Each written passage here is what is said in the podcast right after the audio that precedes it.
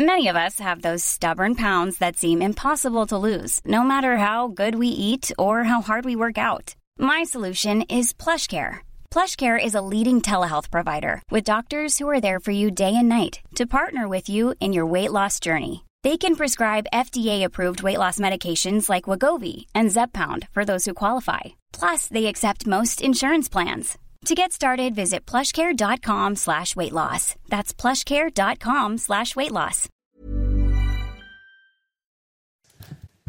Et la matinale, c'est parti à la une de l'actualité de ce vendredi matin. L'insécurité à Nantes et ce témoignage choc d'une jeune femme ce matin. Un homme a forcé la porte de son appartement alors qu'elle lisait dans son lit. Un appel à la police a fait fuir l'individu.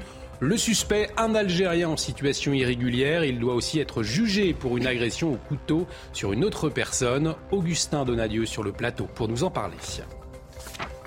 Les obsèques de Justine Vérac ce matin dans son village de Toriac. La cérémonie débutera à 10h avec un important dispositif de gendarmerie sur place. Du côté de l'enquête, les examens toxicologiques toujours attendus pour savoir si la jeune femme a été droguée. Le suspect de 21 ans a reconnu avoir tué Justine. Le Rassemblement national se choisit un nouveau président ce week-end. Qui de Louis Alliot ou de Jordan Bardella succédera à Marine Le Pen Après trois mois de campagne, le vote des militants sera dévoilé à la Mutualité de Paris. Alors que le parti est secoué par une polémique ces dernières heures, Florian Tardif nous en dira plus dans un instant. La menace nucléaire est-elle grandissante avec une guerre en Ukraine qui s'enlise? La Maison-Blanche se dit de plus en plus préoccupée. Selon la presse américaine, la question se pose au sein de l'armée russe. On en parle ce matin avec Harold Iman, spécialiste des questions internationales. Et puis cette vente aux enchères exceptionnelle organisée aujourd'hui au sein même du ministère de l'économie et des finances à Bercy. Plus de 350 objets saisis par les douanes sont à vendre. Un événement très particulier. Euh, on vous dit tout dans un instant avec la chronique écho. Ce sera Lomic Guillou. Et on démarre donc euh, à Nantes avec cet homme qui est entré dans le domicile d'une jeune femme de 22 ans alors qu'elle était dans son lit après avoir frappé à la porte pendant de longues minutes. L'individu, Chana, eh bien, il a finalement enfoncé la porte de l'appartement. Hein. Oui, heureusement, la victime a appelé la police et ce qui a fait fuir d'ailleurs cet individu. Il a été interpellé un peu plus tard par les forces de l'ordre. Alors, Augustin euh, Donadieu, vous êtes euh, avec nous. Vous avez eu hein, cette jeune femme au téléphone. Racontez-nous dans les détails, qu'est-ce qui s'est passé?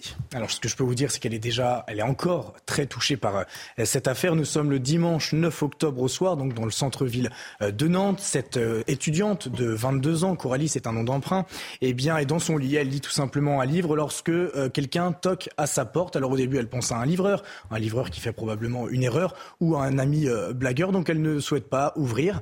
Mais au fur et à mesure des, minutes, eh bien, les coups se font de plus en plus forts sur cette porte elle trouve que cela est, anormal. Alors elle éteint la lumière dans l'espoir que l'individu euh, parte, mais finalement, la poignée de la porte est actionnée et là, elle comprend qu'elle court un risque. Elle appelle donc la police. L'agent, au bout du fil, prend euh, l'affaire très au sérieux. Il envoie une, une patrouille.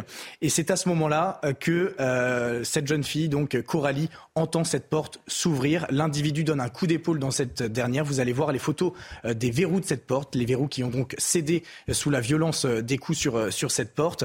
L'individu rentre dans l'appartement de, de Coralie. Coralie l'entend. Il parcourt l'entrée, la salle de bain et il arrive dans le salon. Coralie, qui est toujours sur sa mezzanine, voit cet individu, mais ne parle plus. Elle fait la morte, comme elle, comme elle me l'a confié tout à l'heure.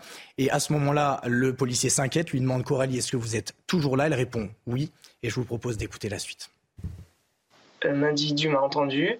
Il a commencé à monter les marches de la, de la mezzanine. Et, euh, et, je me suis retrouvé vraiment nez à nez avec lui. Et le policier m'avait dit au téléphone si vous le voyez, si vous avez un visuel, vous hurlez. Donc euh, bah, c'est ce que j'ai fait. De toute façon, je pense que même s'il ne m'avait pas dit de le faire, je l'aurais fait. Et, euh, et, du coup, l'individu est parti en courant. Voilà, donc Coralie qui a hurlé, comme lui avait conseillé euh, ce policier. Une douzaine euh, d'agents arrivent ensuite dans le domicile de, Coralie. Ils vont ensuite euh, rechercher cet individu dans les rues de Nantes. Ils vont le retrouver quelques minutes plus tard, caché sous un camion. Mais je vous laisse imaginer eh bien, ces, émotions qui ont traversé Coralie et qui restent durablement marquées. Je vous propose également de, l'écouter mon agence de location, l'agent immobilière est venu chez moi, elle a juste toqué à la porte deux jours après Et en fait, j'ai fait une crise d'angoisse. Ça ne m'était jamais arrivé de ma vie non plus, mais juste, je pense mon corps a réagi au fait de juste toquer. Donc là, je me suis rapproché du centre. Je suis juste à côté de tous mes amis, donc on rentre tous le soir quand il faut. Je suis vraiment, enfin, j'ai aucun moment à, à être toute seule en rentrant de l'école ou autre.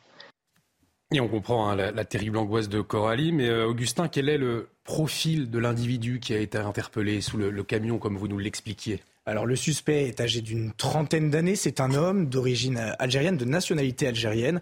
Il est en situation euh, irrégulière sur le territoire français. Le parquet euh, nous a communiqué que son casier judiciaire était vierge au moment des faits, mais quelques jours plus tard, quelques jours donc après cette intrusion au domicile de Coralie, il a été jugé en comparution immédiate au tribunal euh, de Nantes pour euh, un fait d'agression au couteau. Il avait poignardé à quatre reprises un individu euh, quelques mois plus tôt.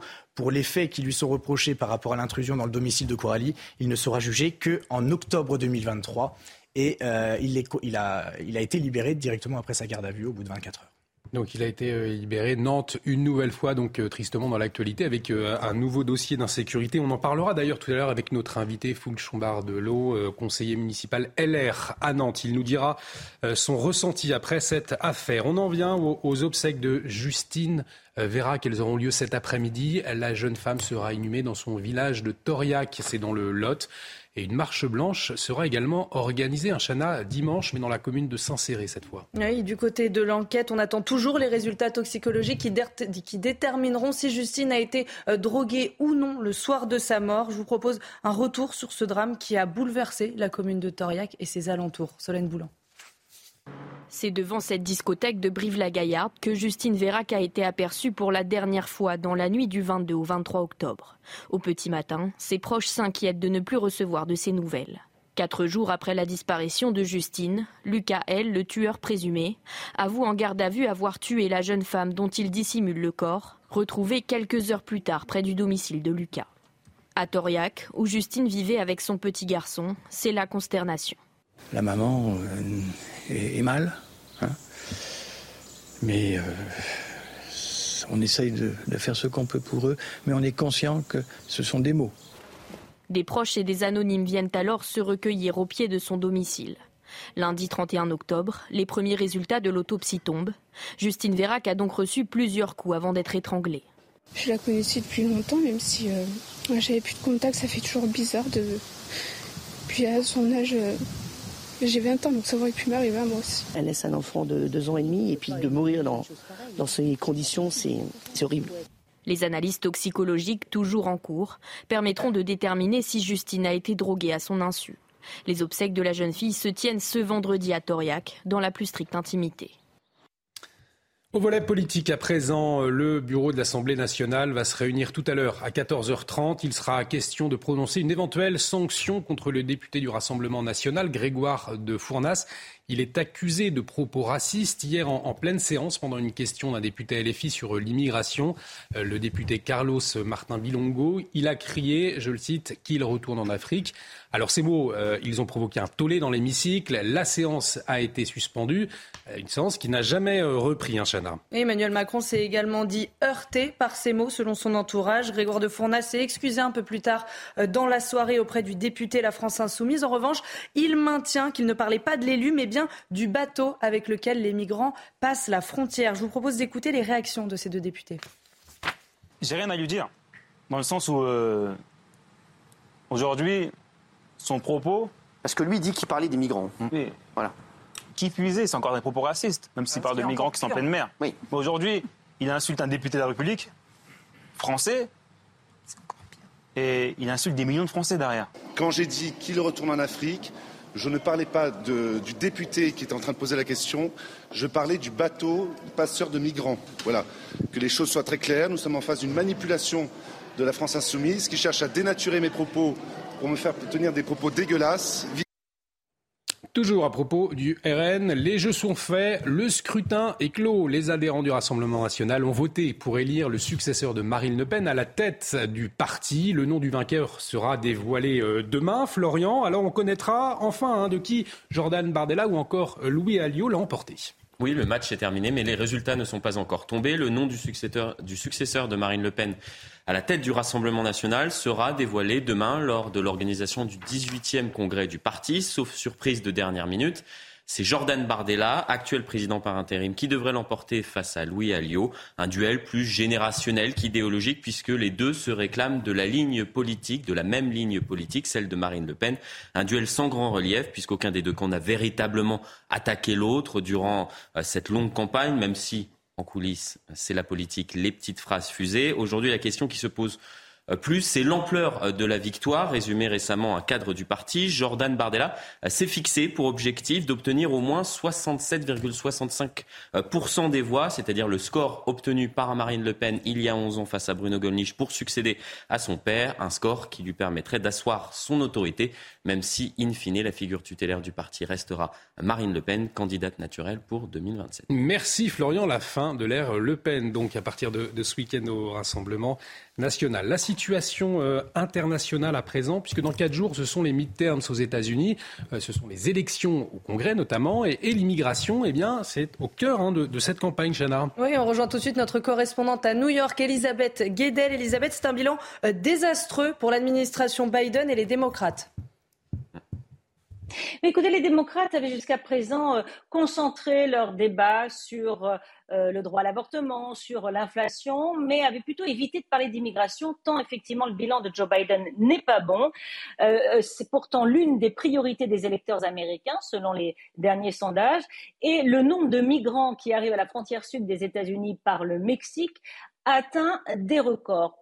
Euh, près de 2 500 000 personnes interpellées à la frontière sud. C'est un record euh, sur un an, un bond de 37% en 12 mois. Les agents d'immigration sont débordés. Or, Joe Biden avait promis une politique migratoire contrôlée, euh, mais juste et humaine pour trancher avec celle tant décriée de son prédécesseur Donald Trump. Il a augmenté les quotas des personnes, des migrants et des réfugiés qui ont le droit d'arriver sur le sol américain, mais le traitement de leur dossier est très long. Encore une fois, il manque de personnel. Les agents à la frontière sont débordés.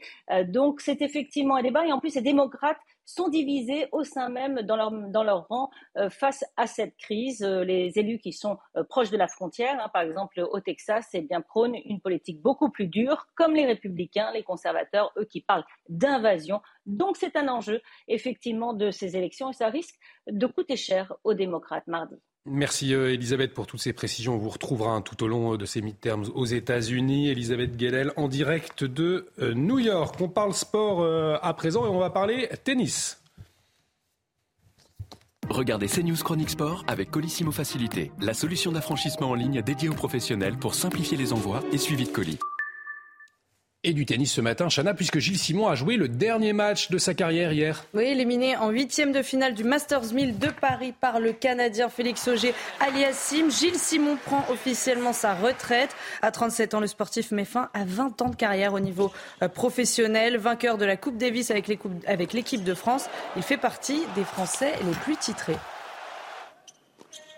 C'était CNews Chronique Sport avec Colissimo Facilité, la solution d'affranchissement en ligne dédiée aux professionnels pour simplifier les envois et suivi de colis. Est-ce que la France est en déclin selon vous Eh bien oui, pour 69% de personnes sondées pour un dernier sondage CSA pour CNews. On vous explique tout en détail dans un instant. Restez avec nous, à tout de suite. De retour sur le plateau de la matinale. Et cette question, est-ce que la France est en déclin euh, Selon un sondage CSA pour CNews, eh bien c'est oui pour 69%. Les détails dans un instant, mais avant, euh, Chana, le rappel des titres avec vous. Les obsèques de Justine Vérac auront lieu cet après-midi. La jeune femme sera inhumée dans son village de Toriac dans le Lot. Une marche blanche sera organisée ce dimanche également dans la commune de Saint-Céré. On attend toujours les résultats des analyses toxicologiques qui détermineront si Justine a été droguée ou non le soir de sa mort. Neuf militants écologistes vont recevoir un rappel à la loi. Ils avaient tous bloqué la circulation mercredi devant l'Assemblée nationale. Membres du collectif Dernière Rénovation, ils s'étaient assis devant le Palais Bourbon. Ils réclament le maintien des 12 milliards d'euros supplémentaires pour la rénovation thermique des logements dans le projet du budget 2023. Et puis le groupe EDF a revu à la baisse son estimation de production nucléaire pour cette année. En cause, l'arrêt plus long que prévu de quatre réacteurs ainsi que le mouvement social euh, dans les centrales. Le géant de l'énergie qui prévoyait de produire entre 280 et 300 TWh via le nucléaire devrait plutôt en fournir entre 275 et 285. Et Chana, l'actualité euh, également marquée ce matin par cette inauguration par Éric Dupont-Moretti du 53e centre éducatif fermé à Saint-Nazaire. C'est près de Nantes et cela intervient un an après l'entrée en application du nouveau code pénal des mineurs. Hein. Et selon les statistiques du ministère de la Justice, ces établissements permettent bel et bien à ces jeunes délinquants de ne pas récidiver. Reportage dans ce centre de Loire-Atlantique avec Jean-Michel Decaze. En fait, on les coupe du monde. Ils n'ont plus de possibilité de communiquer avec le monde extérieur. À l'arrivée, première mesure, le téléphone portable est retiré.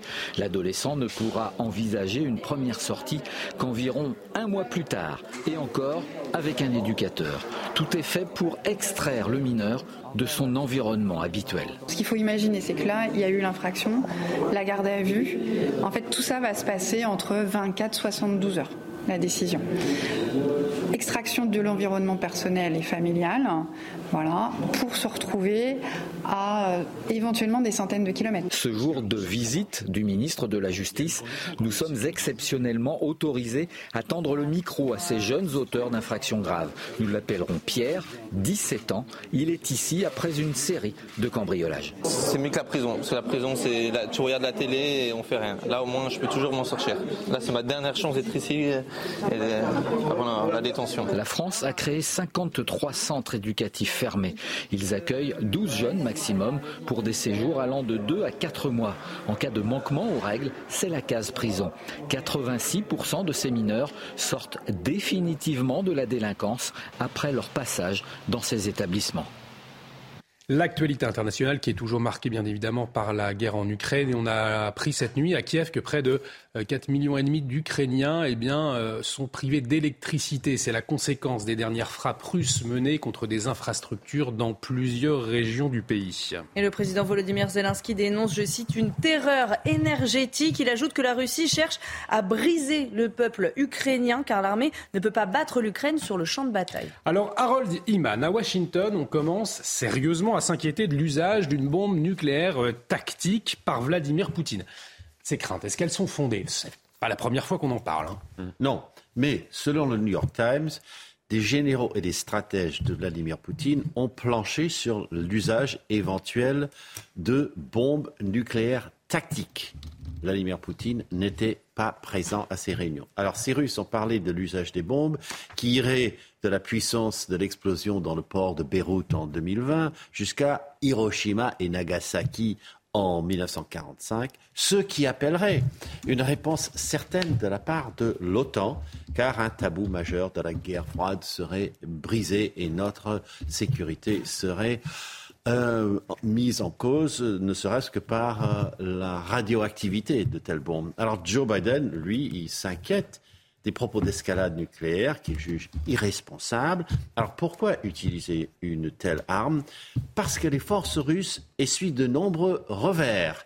C'est encore l'analyse du New York Times et d'autres. Et une déroute russe serait possible et la bombe arrêterait cette déroute. Cependant, les militaires et les services de renseignement américains n'ont constaté aucune préparation pour l'usage de ces armes, ce qui est plutôt rassurant. Merci Harold pour ces précisions et j'ajoute que Vladimir Poutine, il accuse lui de son côté l'Ukraine de fabriquer une bombe sale. Vous nous direz tout hein, dans la matinale tout à l'heure de, quoi il s'agit précisément. On va revenir euh, en France à présent avec des trésors, des trésors de la douane. Ils sont vendus aux enchères, c'est ce week-end. Alors qu'est-ce qu'on va pouvoir trouver? Alomi Guillaume nous dit tout. Ce sera tout de suite. Restez avec nous. De retour sur le plateau de la matinale, toujours avec Chana Lousteau, Florian Tardif, Harold Liman et Lomig Guillot. Et vous allez nous parler de ces trésors, des trésors de la douane. Ils sont vendus aux enchères ce week-end, plus de 350 objets.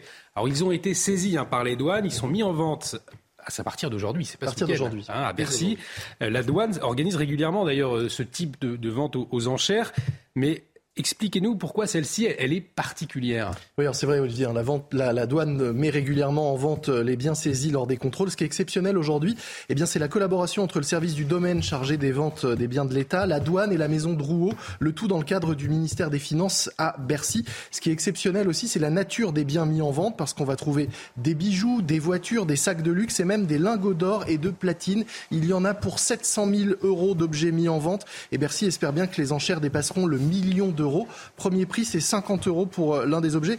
Un bijou, je vais vous donner quelques exemples hein, de ce qu'on va pouvoir euh, trouver. Une Rolex, par exemple, en or blanc, sertie de 40 rubis, mise à prix 15 000 euros. Un sac Chanel, 2 000 euros. Un sac Birkin, le célèbre sac d'Hermès, il sera proposé à 4 500 euros. On pourra euh, également acheter un lot de diamants bruts. Alors après, charge à vous hein, de, les, de les tailler et d'en faire éventuellement des bijoux mis à prix 8 000 euros ou encore des débris d'or vendus en lot. Il y en a pour un peu plus de 500 grammes et vous pourrez euh, enchérir à partir de 12 000 euros. On pourra aussi acheter des chaussures, des Nike, des escarpins de Jimmy Choo, par exemple, à partir de 150 euros. Et puis plus étonnant encore, 14 lingots d'un kilo chacun en platine, mis à prix 22 000 euros pièce. Ces lingots non déclarés ont été découverts à l'aéroport de Roissy dans les bagages de deux voyageurs en partance pour le Royaume-Uni. On pourra aussi, si ça vous intéresse, acheter une Golf Volkswagen immatriculée en Andorre. Elle est mise à prix 15 000 euros. Elle, elle avait été utilisée lors d'un Go Fast, vous savez, ces courses de voitures pour transporter de, de la drogue. Dans le convoi, 480 kilos de résine de cannabis avaient été découverts et saisis. Eux, évidemment, ils ne seront pas mis en vente aujourd'hui. En 2021, les ventes des domaines ont rapporté 80 millions d'euros à l'État, de l'argent qui rentre directement euh, dans les caisses et améliore le budget. La vente d'aujourd'hui débute à 10h30. Il faut s'inscrire avant sur Internet pour y participer sur le site Drouot Digital. Si jamais vous intéresse, ça vous intéresse, il y a déjà près de 1500 personnes préinscrites. C'était votre programme avec les déménageurs bretons, des déménagements d'exception. On dit chapeau les bretons. Information sur déménageurs-bretons.fr. En tout cas, Chana et Florian, très intéressés par cette vote aux enchères. on en discutait avant. on, en discutait avant, vous comptez y aller? Bah, oui, si, j'avais les moyens non, c'est ça le problème, ça dépend aussi du temps. Moi j'ai prévu autre chose, s'il fait beau, j'irai peut-être voir le, départ de la route du Rhum à Saint-Malo. je suis sûr qu'il y a des affaires à faire. Ça mais bon, mais bon. Mais quel temps fera-t-il justement? Ça va peut-être nous décider, c'est tout de suite avec vous Karine Durand. Problème de pare-brise? Pas de stress. Partez tranquille avec la météo et Point S-Glace. Réparation et remplacement de pare-brise. Alors Karine, une journée très vantée à l'ouest, mais aussi en Corse. Vous nous emmenez à Ajaccio ce matin. Oui, du vent euh, violent en Corse. Alors Ajaccio n'est pas la ville la plus touchée. On a 50 km à l'heure, voire un peu plus prévu au cours de la journée. Mais si on remonte un peu plus haut, du côté de la Haute-Corse, alors là, le vent peut souffler à plus de 100 km à l'heure. Il faudra rester euh, prudent sur cette zone de Corse. On retrouve cette perturbation qu'on avait hier sur l'est du pays. Elle se décale de plus en plus. Elle donne de fortes chutes de neige, notamment sur les Pyrénées, au-delà de 1100 mètres, sur le massif central et un petit peu plus tard dans la journée sur le Jura et sur les Alpes. Toujours du vent violent sur les côtes de l'ouest en particulier, sur euh, la Vendée par exemple ou encore la Charente. Et le vent se renforce aussi en Méditerranée. Au cours de l'après-midi, ça s'améliore bien à l'ouest. Hein. Le vent euh, faiblit de plus en plus, les éclaircies reviennent. On n'est pas à l'abri de quelques gouttes quand même sur le nord-ouest. Et puis la perturbation est de plus en plus décalée euh, vers l'est avec de la neige sur le Jura, sur les Alpes au-delà de 1100, 1300 mètres. Et le vent tempétueux qui se renforce en Corse juste les températures sont bien fraîches ce matin, elles sont tout à fait classiques pour la saison, dignes d'un mois de novembre, mais ça change par rapport au jour précédent. À peine 8 sur Paris, 7 euh, sur Lille, 10 euh, sur Bordeaux, 4 à 6 degrés sur le Massif central, sur euh, les Alpes. Au cours de l'après-midi, les températures sont pile de saison. Ça faisait un moment qu'on n'avait pas connu ça. 12 degrés sur Paris, par exemple, à peine 8 sur Rodez, un maximum de 21 sur Nice ou encore sur Bastia. Problème de pare-brise Pas de stress. Repartez tranquille après la météo avec Point S-Glace. Réparation et remplacement de pare-brise. La matinale de CNews se poursuit à la une de l'actualité de ce vendredi matin. Les obsèques de Justine Vérac euh, dans son village de Toriac. La cérémonie débutera à 10h avec un important dispositif de gendarmerie sur place. Du côté de l'enquête, les examens toxicologiques toujours attendus pour savoir si la jeune femme a été droguée. Le suspect de 21 ans, euh, je vous le rappelle, a reconnu avoir tué Justine. Des rappels à la loi pour neuf militants écologistes. Ils avaient bloqué la circulation mercredi devant l'Assemblée nationale. Une action parmi d'autres ces derniers jours du collectif Dernière Rénovation. Alors qui sont ces militants? Que cherchent-ils? Portrait de l'un d'entre eux dans la matinale. L'Europe doit-elle continuer à produire des voitures thermiques alors que certains plaident pour le tout électrique d'ici 2035 Le commissaire européen Thierry Breton s'inquiète des conséquences industrielles et sociales. On en parle avec Lomique Guillot dans un instant. Et puis alors que chez nos voisins italiens, les soignants non vaccinés sont autorisés à reprendre le travail depuis mardi, faut-il en faire de même en France avec le manque de personnel, notamment dans les établissements hospitaliers? Le ministre de la Santé François Braun va saisir la haute autorité de santé sur ce point foie gras, saumon ou encore champagne. Il faudra payer plus cher que l'année dernière pour ces produits incontournables de Noël. La guerre en Ukraine ou encore la grippe aviaire ont fait gonfler les prix. On vous dit à quoi euh, s'attendre dans un instant. Les obsèques de Justine Vérac auront lieu donc euh, aujourd'hui. La jeune femme sera inhumée dans son village de Toriac dans Lot. Une marche blanche également organisée, mais ce sera dimanche, cette fois dans la commune de Saint-Céré, Chana. Oui, alors on va voir toutes les dernières informations avec notre correspondant sur place, Jean-Luc Thomas. C'est à 10h que va se dérouler la messe d'enterrement de Justine Vérac. Cet office sera célébré euh, par les prêtres de la communauté de paroisse de Bretenoux-Biars. Cette cérémonie euh, religieuse en l'église Saint-Martial de Toriac se déroulera dans la plus stricte intimité de la famille et des plus proches. Ensuite, l'inhumation se fera au cimetière du euh, village. Côté pratique, la circulation va être fortement réglementée ce matin puisque les voitures ne pourront pas rentrer dans le village entre 8h et 14h les personnes qui voudront venir se recueillir, pourront évidemment euh, venir euh, à pied. Enfin, dernière euh, information, une marche blanche va se dérouler dimanche après-midi à Saint-Céré. Et puis du côté de l'enquête, on attend toujours les résultats des analyses toxicologiques. Elles détermineront hein, si Justine a été euh, droguée ou non le soir de sa mort. On suit tout cela, bien évidemment, de très près. Malgré les polémiques, l'État donne son feu vert à d'autres méga-bassines quelques jours seulement après les manifestations à Sainte-Soline. Vous vous en souvenez, la préfecture de la Vienne a annoncé hier soir eh la validation d'un projet.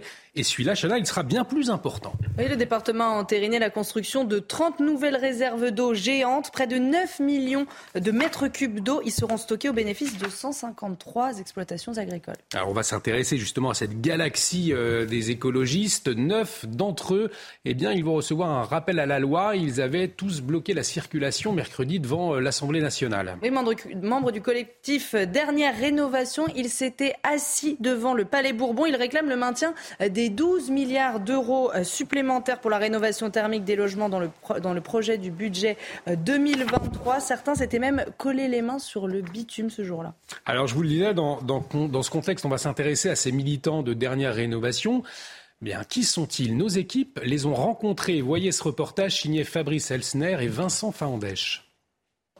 Sacha est membre actif de Dernière Rénovation. Ce soir, il anime une réunion, présente le mouvement et ses modes d'action. Ce qu'on essaie de faire, c'est d'aller se mettre dans une position d'illégalité qui nous semble légitime pour rendre visible une violence qui ne dit pas son nom. Il y a quelques jours, c'est lui qui a mis en berne le drapeau français sur le toit du Panthéon à Paris. Un acte nécessaire selon lui. C'est un moment de grâce parce que j'étais 100% aligné avec mes valeurs. j'ai 24 ans, euh, j'ai fait deux crises d'éco-anxiété dans ma vie. quand j'ai vraiment réalisé ce que ça voulait vraiment dire, le, réchauffement climatique. Quand j'ai compris ce que c'était que la violence de ça, bah, je me suis roulé en boule et je pouvais plus regarder la, la réalité en face. C'était trop douloureux. Le mouvement revendique un plan de rénovation de l'ensemble du parc immobilier français. Et pour se faire entendre, des actions coup de poing sont menées, comme le blocage de certaines routes je comprends qu'on puisse percevoir ça comme dérangeant. Je vous le répète, dans 30 ans, l'été en France, en moyenne, ce sera 50 degrés. Je peux vous dire que ce sera beaucoup, beaucoup moins dérangeant que ce qu'on est en train de faire, d'aller emmerder, d'aller euh, en effet bloquer des personnes dans leur automobile pendant une demi-heure sur le périphérique. Les membres de Dernière Rénovation assurent par ailleurs que d'autres actions d'envergure sont prévues. Et on poursuit euh, avec l'écologie, euh, puisque l'Europe euh, va imposer la généralisation des véhicules électriques en, 2035. Et cette question, est-ce qu'il faut continuer à produire des voitures thermiques sur le sol européen? Pour le commissaire européen Thierry Breton, eh bien, c'est oui, Lomic. Oui, absolument. Euh, pour euh, Thierry Breton, commissaire européen au marché intérieur, c'est ce qu'il dit dans une interview à nos confrères des échos. Il plaide euh, pour que l'on ne détruise pas un outil industriel centenaire en passant au tout électrique. Il faut dire que l'Union européenne a acté la semaine dernière la fin de la vente des voitures particulières thermiques après 2035. Mais pour Thierry Breton, ce n'est pas une raison pour arrêter d'en produire. D'abord parce que, rappelle-t-il, hein, les constructeurs européens pourront très bien continuer d'exporter des voitures à essence après 2035 et selon lui, il serait dommage de laisser ce marché évidemment à d'autres pays. Ensuite, parce qu'il rappelle que l'industrie automobile emploie 13 millions de personnes en Europe et il redoute que le passage à l'électrique détruise 600 000 emplois. Enfin, en parallèle, il milite pour une clause de revoyure en 2026 afin de voir s'il faut ou non repousser l'échéance de 2035. Ça pourrait être le cas, par exemple, si, nous avons du mal à nous approvisionner en certaines matières premières indispensables aux véhicules électriques, hein, notamment le lithium et le cobalt, ou encore si le réseau de bornes de recharge n'est pas assez développé euh, en Europe, ou encore si jamais la fourniture d'électricité reste problématique, car un parc tout électrique, c'est minimum 15% de consommation en plus qu'il faudra bien être capable de produire. Merci beaucoup Lomig et vous, parliez euh, à l'instant de la fourniture d'électricité qui reste problématique et effectivement puisque le groupe EDF euh, e a revu à la baisse son estimation de production nucléaire hein, pour cette année en cause l'arrêt plus long que prévu de quatre réacteurs ainsi que le mouvement social dans les centrales, Chana. Les gens de l'énergie qui prévoyaient de produire entre 280 euh, et 300 TWh devraient plutôt en fournir entre 275 et 285. La production d'électricité euh, du groupe EDF est actuellement à un seuil historiquement bas. On parle politique à présent, puisque sans surprise, Éric Ciotti, Bruno Retailleau et Aurélien Pradier sont les trois candidats à avoir réuni suffisamment de parrainage pour concourir à la présidence des Républicains. Ils seront départagés par les militants les 3 et 4 décembre, le cas échéant la semaine suivante, pour un second tour. Alors Florian, euh, dites-nous, quel est l'enjeu de ce scrutin? Eh bien oui, vous avez raison, ce sera donc un match à trois. Dans un mois, les plus de 80 000 adhérents du parti devront départager Eric Ciotti, Aurélien Pradier et euh, Bruno Rotaillot lors d'un scrutin à deux tours, les 3 euh, et 4 et 10 euh, et 11 décembre. Une élection à double enjeu, Olivier, le premier presque primaire, j'ai envie de dire, trouver un successeur à Annie Genevard, présidente actuelle par intérim. Le second et principal, selon moi, définir une ligne politique claire, puisque le vainqueur de ce scrutin, dans un mois, aura la lourde tâche d'essayer de faire exister un parti pris en étau entre les députés macronistes et ceux du Rassemblement national au sein de l'hémicycle, étau dont il peine à se libérer euh, depuis quelques mois maintenant. Le nouveau président aura le devoir de rassembler autour d'un projet clair de refondation, résume ainsi la présidente par intérim Annie Genevard, donc dans les colonnes de nos confrères du Figaro aujourd'hui, une refondation qui passera, vous l'avez compris, par une clarification de la ligne politique des Républicains. Merci Florian, euh, Florian Tardif, journaliste politique, CNews de la politique et du sport ce matin également avec sportif, le... la politique. c'est sportif effectivement la politique avec le tennisman français Gilles Simon eh bien lui il prend sa retraite Regardez CNews Chronique Sport avec Colissimo Facilité, la solution d'affranchissement en ligne dédiée aux professionnels pour simplifier les envois et suivi de colis. Alors, Chana Gilles Simon, il a joué le dernier match de sa carrière hein, hier. Éliminé en huitième de finale du Masters 1000 de Paris par le Canadien Félix Auger aliassime Gilles Simon prend officiellement sa retraite à 37 ans. Euh, le sportif met fin à 20 ans de carrière au niveau professionnel. Vainqueur de la Coupe Davis avec l'équipe de France, il fait partie des Français les plus titrés. Je vous propose d'écouter sa réaction hier soir au micro de Canal+. Il y a une bonne liste de choses qui vont me manquer. Et il y a une liste au moins aussi longue de choses qui ne vont plus me manquer. Donc euh, voilà, euh, honnêtement j'ai fait euh, je pense vraiment avoir fait ce que j'avais à faire. J'ai mis tout ce qui me restait. C'est un moment qui est particulier. C'est la dernière fois que je suis sur un terrain de tennis. Et puis voilà, il va falloir partir. je remercie tout le monde. Je dis au revoir à tout le monde. Et c'est comme ça que ça doit se passer. Et du football à présent avec cette bonne nouvelle, la qualification nantaise pour les barrages en Europa League. Grâce à sa belle victoire, 2 buts à 0 hier face à l'Olympiakos, les Canaries ont obtenu leur place pour les barrages de l'Europa League. Deuxième de son groupe derrière Fribourg, le FC Nantes affrontera donc une équipe reversée de la Ligue des Champions. L'Ajax Amsterdam, la Juventus Turin ou encore le FC Barcelone pourront être les futurs adversaires des Nantais. C'était CNews Chronique Sport avec Colissimo Facilité, la solution d'affranchissement en ligne dédiée aux professionnels pour simplifier les envois et suivi de colis. Le sujet cristallise les tensions. Faut-il, oui ou non, réintégrer les soignants non vaccinés? La question est en train de se poser. L'Italie l'a fait depuis mardi dernier. On va en parler tout de suite. Restez avec nous sur CNews. De retour sur le plateau de la matinale avec cette question est-ce qu'il faut réintégrer les soignants non vaccinés? L'Italie l'a fait depuis mardi. La question, elle se pose en France. Hein. Le ministre de la Santé a saisi la haute autorité de santé. Justement, on va en parler euh, dans un instant. On a rencontré une infirmière non vaccinée. Vous le verrez, mais tout de suite, le rappel des titres, c'est avec vous, Chana. Cette histoire glaçante à Nantes, un homme est entré euh, dans le domicile d'une jeune femme de 22 ans alors qu'elle était dans son lit. Après avoir frappé à la porte pendant de longues minutes, l'individu a enfoncé la porte de l'appartement. Heureusement, la victime a appelé la police C'est ce qui a fait fuir cet homme qui est de nationalité algérienne en situation irrégulière en France. Il a été interpellé un peu plus tard par les forces de l'ordre. Les obsèques de Justine Vérac auront lieu cet après-midi. La jeune femme sera inhumée dans son village de Toriac dans le Lot. Une marche blanche sera également organisée dimanche dans la commune de Saint-Céré. On attend toujours les résultats des analyses toxicologiques qui détermineront si Justine a été droguée ou non le soir de sa mort. Et puis le premier vol habité de la capsule spatiale de Boeing est encore repoussé. Le décollage du Starliner est maintenant prévu pour le mois d'avril. Au départ, Boeing avait espéré réaliser son premier vol habité cette année avant qu'il ne soit déjà repoussé une première fois en février prochain. Ce vol transportera deux astronautes de la NASA qui devraient rester environ deux semaines dans l'ISS. Et ce matin, la problématique des soignants non vaccinés. Si en Italie, ils se ont autorisés à reprendre le travail depuis quelques jours, eh bien en France, ça n'est toujours pas le cas, hein, Chana. Et plus de 4000 personnels de santé non vaccinés sont encore suspendus alors que le système hospitalier est en manque de soignants. Stéphanie Rouquier a rencontré l'une de ses infirmières à Marseille.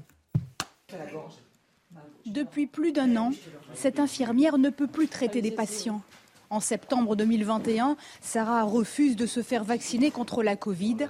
Elle est alors suspendue par son établissement de santé. Elle préfère témoigner à visage masqué. Je préfère qu'on ne me reconnaisse pas. Euh, parce que j'ai toujours l'espoir de reprendre mon travail. Mais je n'y crois pas une seconde. Ils lâcheront pas. Je suis sûre et certaine qu'ils vont rester campés sur leur position. Ils ne peuvent pas revenir sur ça. Je travaille dans autre chose que le soin. Euh, de nuit toujours, puisque j'étais de nuit quand j'étais infirmière. Je me suis débrouillée pour trouver un autre boulot pour pouvoir payer mon crédit à la fin du mois. Comme elle, plus de 4000 soignants non vaccinés sont encore suspendus en France. Comme euh, dans tout, on voit que la France est en retard sur euh, les bonnes résolutions. Et la bonne résolution, c'est de se servir des soldats que nous avons. Nous, on demande au gouvernement de revenir à la raison. L'Italie, la Belgique ou l'Autriche ont levé l'obligation vaccinale pour les soignants. En France, le ministre de la Santé, François Braun, a indiqué qu'il allait prochainement saisir la haute autorité de santé.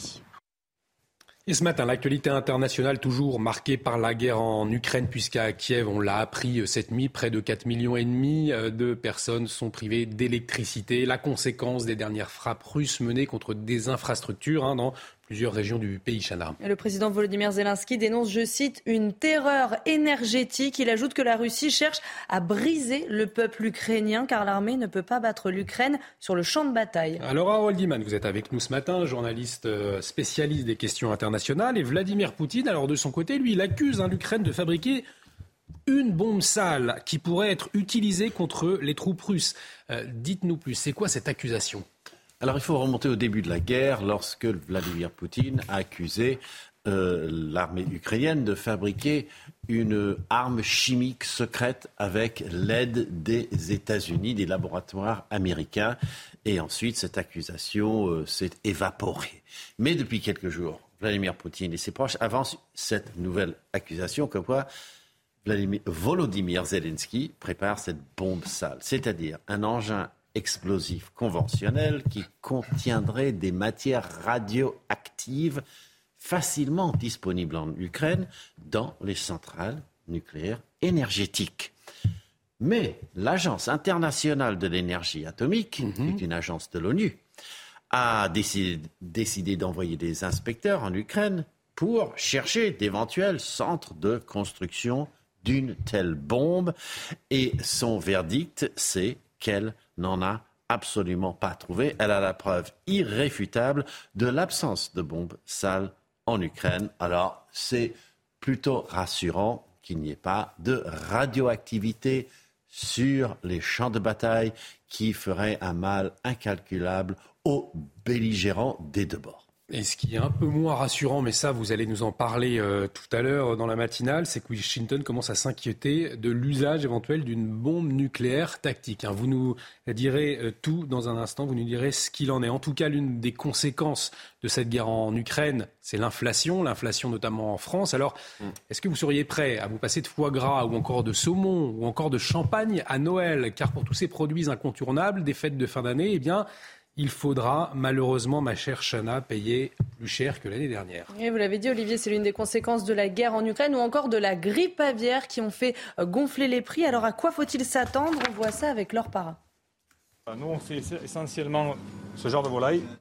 Pour les volailles festives, bonne nouvelle. Malgré la grippe aviaire, les éleveurs ont réussi à relancer la production à temps. Elles ne feront pas défaut à Noël. Le point d'interrogation, c'est le foie gras. À cause de l'épidémie, il manque un tiers de la production. le coût va être élevé, c'est ce que j'ai averti à mes clients. Donc on a aujourd'hui, euh, pas doublé, mais on a pris bien 15-20% euh, sur l'augmentation des foie gras. Donc euh, on va être limité en quantité et le prix va être vachement élevé. Pour le caviar, le champagne ou encore les douceurs de Noël, l'augmentation sera de l'ordre de l'inflation de 3 à 5% Et pour tenter de conserver des tarifs acceptables, ce commerçant parie sur les circuits courts. Les clients sont assez, euh, assez lucides sur la situation, donc ils sont tout à fait euh, d'accord pour, pour éventuellement payer un peu plus cher.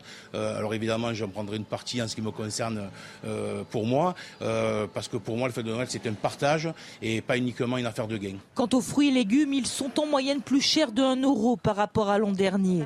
Ces professionnels épicuriens que nous avons rencontrés espèrent que les clients se feront plaisir pour les fêtes, peut-être en achetant moins, mais de qualité. Et comme tous les matins, on vous consulte, on vous donne la parole dans la matinale. Et ce matin, on vous a posé cette question. Oui, face à la hausse des prix, est-ce que vous allez faire une croix sur certains produits pour les fêtes de Noël cette année? Écoutez vos réponses et votre avis. Noël, c'est un moment festif en famille, donc on fera. La hausse des prix ne fera pas qu'on va en rabattre sur nos... ce qu'on prend d'habitude. On se fera plaisir. Voilà. C'est le principal, ouais. À Noël, on se fait plaisir. Comme je peux me le permettre, je le ferai. Je pense qu'on va essayer de, de, faire un petit peu différemment, mais en tout cas, euh, les produits qui plaisent euh, à nos aînés notamment, euh, quand même les, les prendre quand même. Voilà. Mais faire moins de gaspillage. La fin de l'ère Le Pen au Rassemblement national. Les adhérents du parti vont voter pour, ont voté pour élire le successeur hein, de Marine Le Pen. Euh, on connaîtra le nom du vainqueur. Et bien demain, Florian Tardif, vous nous expliquez tout. Restez avec nous. Ce sera dans un instant sur CNews. Et on poursuit la matinale avec la politique et l'excellent Florian Tardif. Les jeux sont faits, le scrutin est clos. Les adhérents du Rassemblement national ont voté pour élire le successeur de Marine Le Pen à la tête du Rassemblement national. Le nom du vainqueur, eh bien, il sera dévoilé demain. Florian, on connaîtra euh, enfin euh, qui prendra la tête du parti et surtout quel sera son principal défi. Oui, tout à fait. Euh, les 40 000 adhérents du Rassemblement national avaient jusqu'à hier soir, 23h59, pour élire leurs représentants. Si le match est terminé, les résultats ne sont pas encore connus. Le nom du successeur de Marine Le Pen à la tête du Rassemblement national sera dévoilé euh, demain lors de l'organisation du 18e congrès du parti, sauf surprise de dernière minute. C'est Jordan Bardella, actuel président par intérim, qui devrait l'emporter face à Louis Alliot, un duel plus générationnel qu'idéologique, puisque les deux se réclament de la même ligne politique celle de Marine Le Pen, un duel sans grand relief, puisqu'aucun des deux camps n'a véritablement attaqué l'autre durant cette campagne, même si en coulisses les petites phrases fusaient. Aujourd'hui, la question qui se pose plus, c'est l'ampleur de la victoire. Résumé récemment un cadre du parti, Jordan Bardella s'est fixé pour objectif d'obtenir au moins 67,65% des voix, le score obtenu donc par Marine Le Pen il y a 11 ans face à Bruno Gollnisch pour succéder à son père. Merci Florian. L'ère Le Pen, ce sera donc terminé à partir de demain au Rassemblement national. relance pour euh, alors une petite relance, oui, sur, euh, euh, sur, le, défi, peut-être de, Jordan Bardella. On va pas s'arrêter là. Il y a quand même beaucoup de choses à dire avec Florian, cette, bien sûr, fin de, de l'ère de Pen. Le principal défi. Principal défi. Jordan Bardella aura, aura fort à faire. Le prochain président aura la charge de structurer le parti, de professionnaliser les troupes en vue des prochaines échéances électorales. Jordan Bardella qui n'est connu pour n'avoir fait aucun dérapage sexiste, antisémite ou homophobe, devra poursuivre, s'il est désigné demain, la lente normalisation du parti entaché, entamé il y a plusieurs années. Stratégie de la respectabilité, stratégie entachée donc hier par les propos tenus par Grégoire de Fournas à l'encontre de son collègue LFI Carlos Martins Bilongo. Si le procès verbal de la séance montre que le député RN ne désignait vraisemblablement pas son interlocuteur, la formule utilisée est plus que malheureuse, notamment sur un sujet aussi grave. Je ne rappellerai pas euh, que plus de 20 000 personnes ont péri en mer en Méditerranée depuis 2014. Euh, un angle d'attaque, en revanche, tout trouvé pour les opposants au parti qui n'attendait que ce faux pas pour organiser le procès idéologique du Rassemblement national. Ce sera, vous l'avez compris, la principale euh, difficulté du futur président du RN, ne faire aucun faux pas, puisque l'enjeu aujourd'hui du parti est de montrer euh, qu'il est un parti de gouvernement, et cela dans le but de permettre à Marine Le Pen d'accéder à l'Élysée en 2027, à moins que Jordan Bardella ne joue les Brutus et évince cette dernière et que l'on entende tout ok, mi fili, toi aussi, mon fils. Fais un peu d'histoire. Merci beaucoup, euh, Florian. Et euh, Grégoire de Fournas, hein, le député du Rassemblement national dans la tourmente, qui sera l'invité de Pascal Pro. Euh, ce sera à 9h sur CNews. Allez, pour clore cette première partie de la matinale, on va écouter de la musique. C'est l'instant musique tout de suite.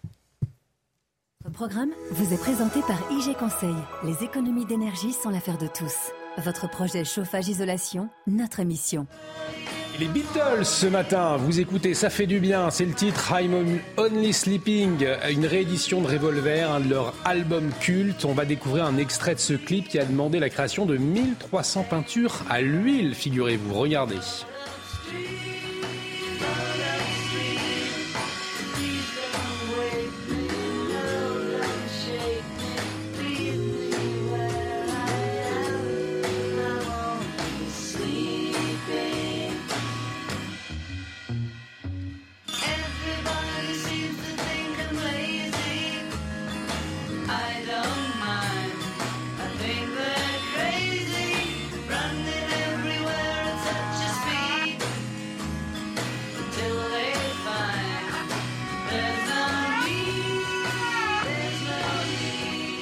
Votre programme vous a été présenté par IG Conseil. Les économies d'énergie sont l'affaire de tous. Votre projet chauffage-isolation, notre mission.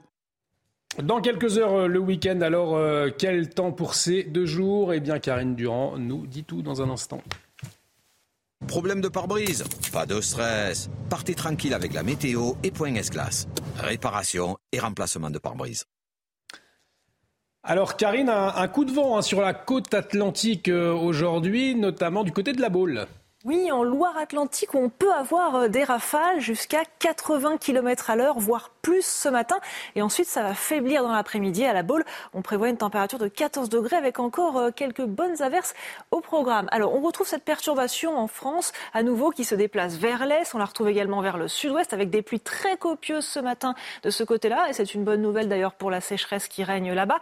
On a de la neige également en abondance sur les Pyrénées au-delà de 1100 mètres, mais également sur le massif et ces pluies se décalent vers l'est. Regardez le vent qui se renforce de plus en plus aussi en Méditerranée. Au cours de l'après-midi, cette perturbation se dirige donc vers l'est avec de la neige à plus de 1000 mètres, notamment sur le Jura, le Massif central, mais aussi euh, les Alpes, un petit peu moins sur les Pyrénées dans l'après-midi. Le vent soufflant tempête sur la Haute-Corse 100 km à l'heure. Par contre, ce vent baisse, s'affaiblit progressivement sur l'ouest avec le retour de belles éclaircies, parfois quelques gouttes encore possibles. Les températures sont en nette baisse, elles dégradent elle redescend à des niveaux de novembre, tout simplement. 8 degrés sur Paris, 4 à 6 degrés sur le Massif central, 9 degrés sur Toulouse. Au cours de l'après-midi, les valeurs sont dignes de, la saison, tout simplement, ni plus ni moins. 12 degrés pour Paris, à peine 8 pour Rodez, 14 pour la Pointe bretonne, 21 c'est le maximum pour Nice, Cannes ou encore Bastia. Au cours des prochains jours, pour votre week-end,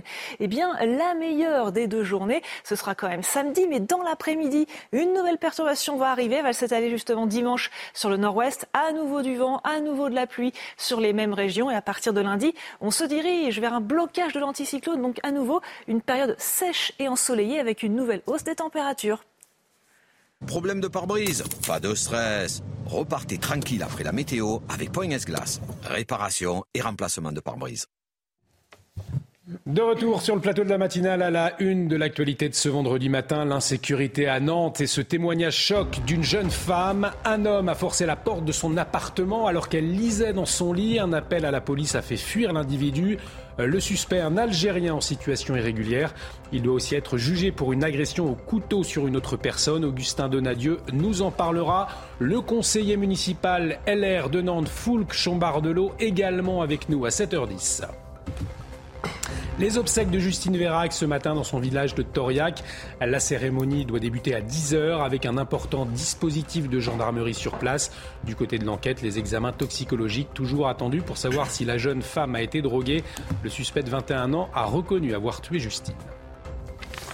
La menace nucléaire est-elle grandissante avec une guerre en Ukraine qui s'enlise? La Maison-Blanche se dit de plus en plus préoccupée selon la presse américaine. La question se pose au sein de l'armée russe. On en parle avec Harold Iman, journaliste spécialiste des questions internationales CNews ce matin. Et puis une vente aux enchères exceptionnelle organisée aujourd'hui au sein même du ministère de l'économie et des finances à Bercy. Plus de 350 objets saisis par les douanes sont à vendre. Un événement très particulier. On vous dit tout dans un instant avec la chronique écho euh, de Lomic Guillaume. Et à Nantes, donc, un homme est entré dans le domicile d'une jeune femme de 22 ans alors qu'elle était dans son lit. Après avoir frappé à la porte pendant de longues minutes, l'individu a finalement enfoncé la porte de l'appartement, Chana. Mais heureusement, la victime a pu appeler la police. C'est d'ailleurs ce qui a fait fuir cet individu. Il a été interpellé un peu plus tard par les forces de l'ordre. Augustin Donadieu avec nous. Vous avez eu euh, cette femme au téléphone. Racontez-nous, que s'est-il passé? Eh bien, cette femme continue d'être très marquée par, euh, par cet événement. Nous sommes le, le 9 octobre au soir, cette étudiante de, de 22 ans, Coralie, euh, son nom d'emprunt, est en train de lire un livre sur euh, son lit, sur sa mezzanine, lorsqu'un homme donc force cette porte d'entrée euh, de son appartement.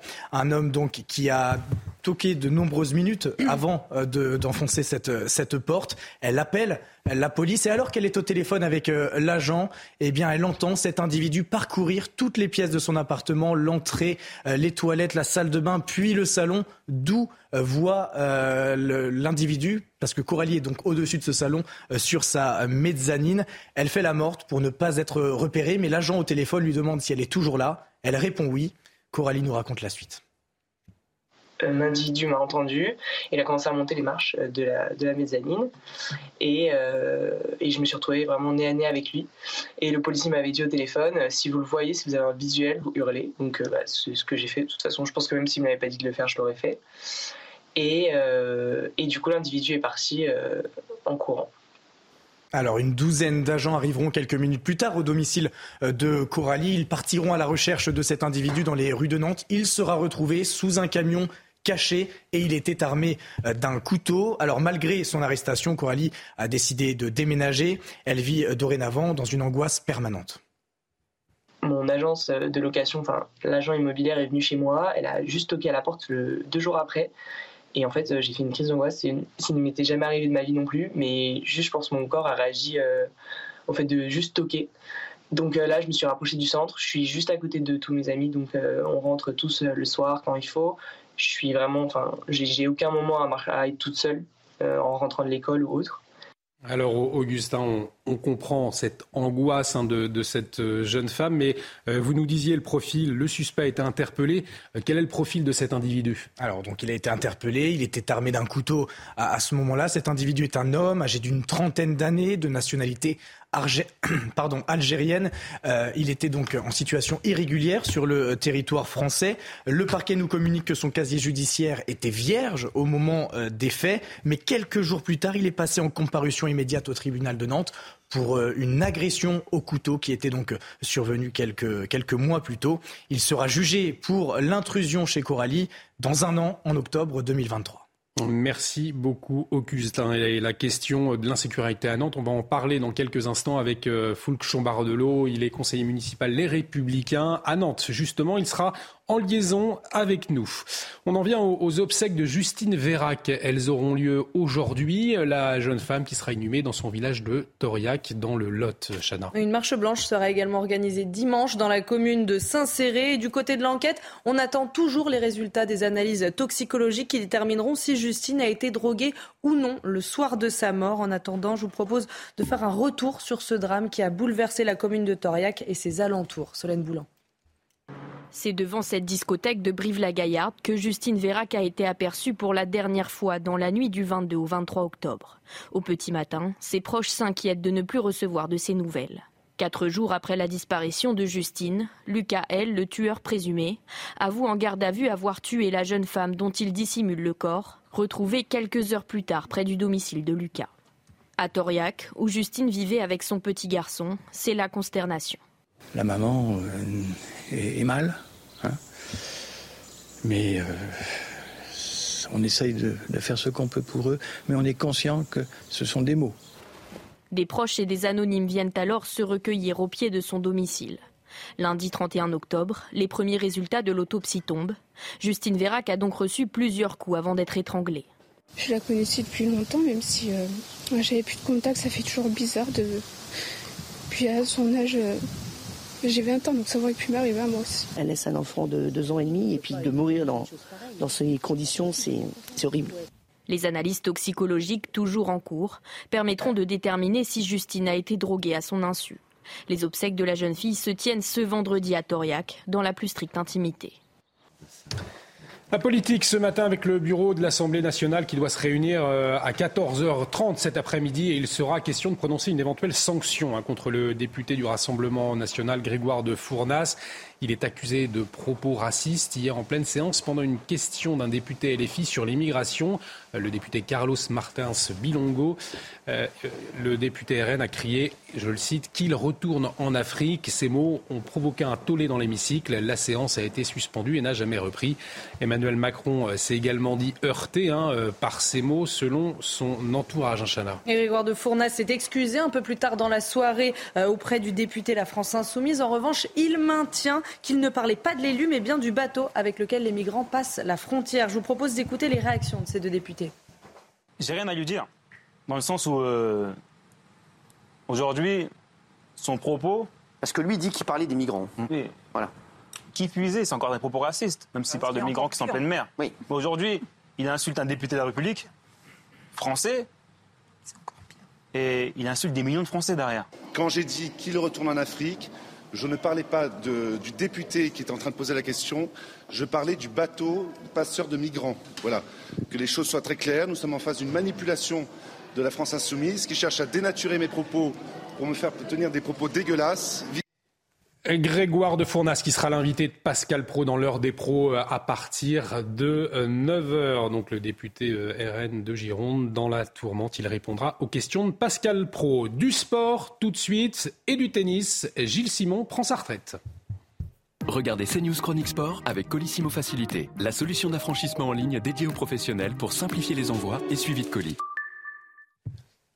Et Chana, donc Gilles Simon a joué le dernier match de sa carrière, c'était hier. Éliminé en huitième de finale du Masters 1000 de Paris par le Canadien euh, Félix Auger aliassime. Gilles Simon prend officiellement donc sa retraite. À 37 ans, le sportif met fin à 20 ans de carrière au niveau professionnel. Vainqueur de la Coupe Davis avec l'équipe de France, il fait partie des Français les plus titrés. C'était CNews Chronique Sport avec Colissimo Facilité, la solution d'affranchissement en ligne dédiée aux professionnels pour simplifier les envois et suivi de colis. Cette jeune femme donc euh, qui a subi une intrusion chez elle à Nantes, la question de l'insécurité euh, dans cette ville à nouveau au cœur de l'actualité. On va en parler dans un instant avec notre invité euh, Foulk Chombard Delot, conseiller municipal Les Républicains à Nantes. Il répondra à nos questions dans un instant. Restez avec nous sur CNews. De retour sur le plateau de la matinale et on parle ce matin de l'insécurité à Nantes. Vous l'avez entendu dans la matinale, ce témoignage choc d'une jeune femme. Un homme a forcé la porte de son appartement alors qu'elle lisait dans son lit. Un appel à la police a permis de faire fuir l'individu. L'individu est un suspect algérien qui est en situation irrégulière et il doit aussi être jugé pour une agression au couteau envers une autre personne. On va en parler euh, avec notre invité ce matin, Foulk Chambardelot. Bonjour. Euh, merci d'avoir accepté notre invitation ce matin. Vous êtes conseiller municipal Les Républicains, donc dans la ville de Nantes. Nantes, une nouvelle fois, tristement hein, dans l'actualité ce matin, euh, puisque je le disais, on a entendu ce témoignage choc de cette étudiante. Elle a eu la peur de sa vie avec un Algérien en situation irrégulière qui est rentré euh, par effraction chez elle. Pour commencer, peut-être votre réaction ce matin à, ce témoignage, Foulchon Bardelot. Ben, bonjour. Écoutez, si, euh, si ces faits sont avérés, c'est une nouvelle histoire sordide qui, qui, s'accumule pour Nantes et pour les Nantais en particulier. Il y a un véritable cri de euh, cri, cri d'alerte de la part des Nantais sur ces, sur ces enjeux de sécurité. D'abord, peut-être euh, la première réaction, c'est envers la, envers la, la, jeune femme qui a eu cette la peur de sa vie. Euh, et surtout de remercier la police euh, nationale pour sa, pour sa réactivité. On est bien dans une euh, situation où sans l'intervention de, de, la police, il y aurait certainement eu un drame. Donc voilà, en, non, première réaction. Nantes, c'est vrai, Fouchon Mardelot, qui est une, une, ville finalement autrefois si tranquille, on, on s'y promenait sans problème la nuit, il y a encore 20 ans. Comment expliquez-vous aujourd'hui qu'une étudiante n'est même plus en sécurité chez elle? Qu'est-ce qui s'est passé? Qu'est-ce que vous avez vu, observé, vous, comme élu? Bah, on a clairement euh, un, cumul de, un cumul de phénomènes qui sont liés à la fois à l'explosion du, du, du, trafic de drogue sur le, sur le territoire, euh, qui, qui, concerne un, certain nombre de métropoles, mais pour lesquelles Nantes est extrêmement touchée, euh, sur un, un, fait comme euh, celui que, vous évoquez, on est plus euh, sur euh, quelque chose qui est lié plutôt à la question de la politique migratoire et notamment la vague qui, est arrivée en, en 2015, notamment du Maghreb, puisque on est face à un irrégulier d'origine algérienne. Il n'y y a, a, pas de lien systématique, mais il y a une réalité que même les policiers et les juges dénoncent. Donc aujourd'hui, quand vous avez un irrégulier qui rentre avec un couteau chez une jeune femme, c'est à la jeune femme de déménager. Et nous, on est incapable, avec notre système, de le faire rentrer chez lui. Tout simplement parce qu'on n'applique pas euh, les obligations de quitter le territoire français. On l'a vu avec l'histoire de Lola. Euh, on n'assume pas de politique euh, de quotas. et surtout, chez nous, vous savez bien que le séjour irrégulier depuis François Hollande n'est plus un délit. Donc nous, clairement, aux Républicains, on demande que ça redevienne un délit pour qu'on puisse enfin faire en sorte que ce ne soit pas les Nantais qui doivent déménager quand il y a un problème, mais bien la personne qui doit rentrer chez elle. Parce qu'effectivement, cette personne a fait le choix de déménager. Parmi les mesures contre l'insécurité qui avaient été annoncées par le ministre de l'Intérieur et la maire de Nantes, hein, la maire Johanna Roland, euh, figurait justement l'ouverture d'un CRA, d'un centre de rétention administrative. Vous disiez la, difficulté de gérer ces, euh, ces, personnes en situation irrégulière. La personne en cause hein, dans, cette affaire est lui-même en situation irrégulière. Euh, où en est le projet de ce, ce CRA aujourd'hui à Nantes? Alors ça, c'est euh, euh, Gérald Darmanin au ministère de l'Intérieur de le dire, mais nous, on, soutient euh, clairement tout ce qui permettra de renforcer les moyens pour exécuter les décisions de, quitter le territoire français, les OQTF. donc les, cris d'orfraie de, l'extrême gauche à Nantes qui considèrent que c'est quasiment un, camp de concentration et c'est quand même pas quelque chose de, sérieux. Une politique migratoire, elle doit avoir des moyens pour pouvoir faire appliquer une réalité simple, c'est qu'un pays, y compris les pays d'immigration anciennes comme euh, les États-Unis, comme le Mexique, pays que je connais bien, ces pays n'ont pas renoncé à dire qui rentre et qui sort. Et aujourd'hui, nous, nous sommes incapables, si nous n'avons pas des centres de rétention euh, administrative, d'appliquer cette politique qui me semble être une politique de, bon sens. Et l'autre problème, c'est que Johanna Roland, si vous voulez, fait un, un véritable refus d'obstacle sur ce sujet, notamment à cause de sa, de sa frange d'extrême gauche, euh, avec un certain nombre de mesurettes qui ont été annoncées. Elle nous dit qu'il va y avoir euh, presque 200 caméras à la fin de son mandat. Euh, la réalité, c'est que c'est très largement de ça, de ce dont on a besoin pour que on puisse surveiller l'espace public dans un contexte où les forces de l'ordre sont complètement débordées. Et elle avait, elle avait aussi. Pardonnez-moi, Fouchon Bardelot, elle avait aussi annoncé un nombre de policiers municipaux plus important. C'est ce qui était ressorti de la visite de Gérald Darmanin à Nantes. Euh, qu'en est-il? Bah, on reste, euh, même à la fin, si jamais elle arrive à les recruter, on restera largement euh, la ville, euh, la grande ville de France, la moins dotée en policiers municipaux. C'est pas qu'une question d'effectifs, mais aujourd'hui, les policiers municipaux à Nantes ne patrouillent que, jusqu'à 2 heures du matin, et encore quand ils sont au complet, on est plutôt jusqu'à minuit. Or, vous voyez bien, les délinquants, ils n'attendent pas, ils s'arrêtent pas de, commettre leurs délits après minuit. Au contraire. Donc on est vraiment dans une réalité où les Nantais appellent à l'aide et on sent bien que ni Johanna Roland ni Gérald Darmanin, pour ce qui relève chacun de leurs compétences, n'ont pris l'ampleur euh, du problème. On le disait, c'est donc une jeune étudiante hein, euh, qui, a vécu euh, cette, nuit de cauchemar avec cet individu qui s'est introduit chez elle. Est-ce qu'aujourd'hui, la ville de Nantes n'est plus sûre pour ses étudiants? Bah, ça, si vous voulez, il suffit de regarder les témoignages des étudiants depuis 2015, et je parle en particulier des étudiantes. c'est glaçant quand vous écoutez euh, les discours de Johanna Roland qui a fait une priorité de son mandat, c'est la ville non sexiste. Alors j'entends, euh, on n'est pas, moi je suis pas pour la ville sexiste, mais le premier élément d'une ville non sexiste, c'est qu'une femme puisse se promener jour et nuit sans être en permanence une cible. Et ça, clairement, euh, les, les, mesures ne sont pas prises. C'est des mesures tout simplement de présence sur le terrain euh, que ce soit dans le centre-ville, euh, dans les quartiers, mais également euh, dans les transports en commun. Et aujourd'hui, on ne se donne pas les moyens pour, que, pour que les gens, pour les Nantais puissent vivre en paix. Donc la demande des Nantais, c'est pas d'avoir un tout sécuritaire et c'est pas pas notre culture et c'est pas la mienne non plus. En revanche, entre les 2600 caméras de Nice et les 200 caméras de Nantes, il y a peut-être un juste milieu qu'on pourrait étudier sans dogmatisme. Et le problème, c'est qu'avec Johanna Roland, sur ce genre de sujet, elle n'avance que sous les coups de boutoir, bah, de l'opposition ou de la pression médiatique. Donc euh, euh, les, Nantais, il y a une forme de ras-le-bol aujourd'hui de la part des Nantais. Merci beaucoup, Foul l'eau d'avoir été euh, avec nous ce matin en direct sur CNews. Je le rappelle, conseiller municipal Les Républicains à Nantes.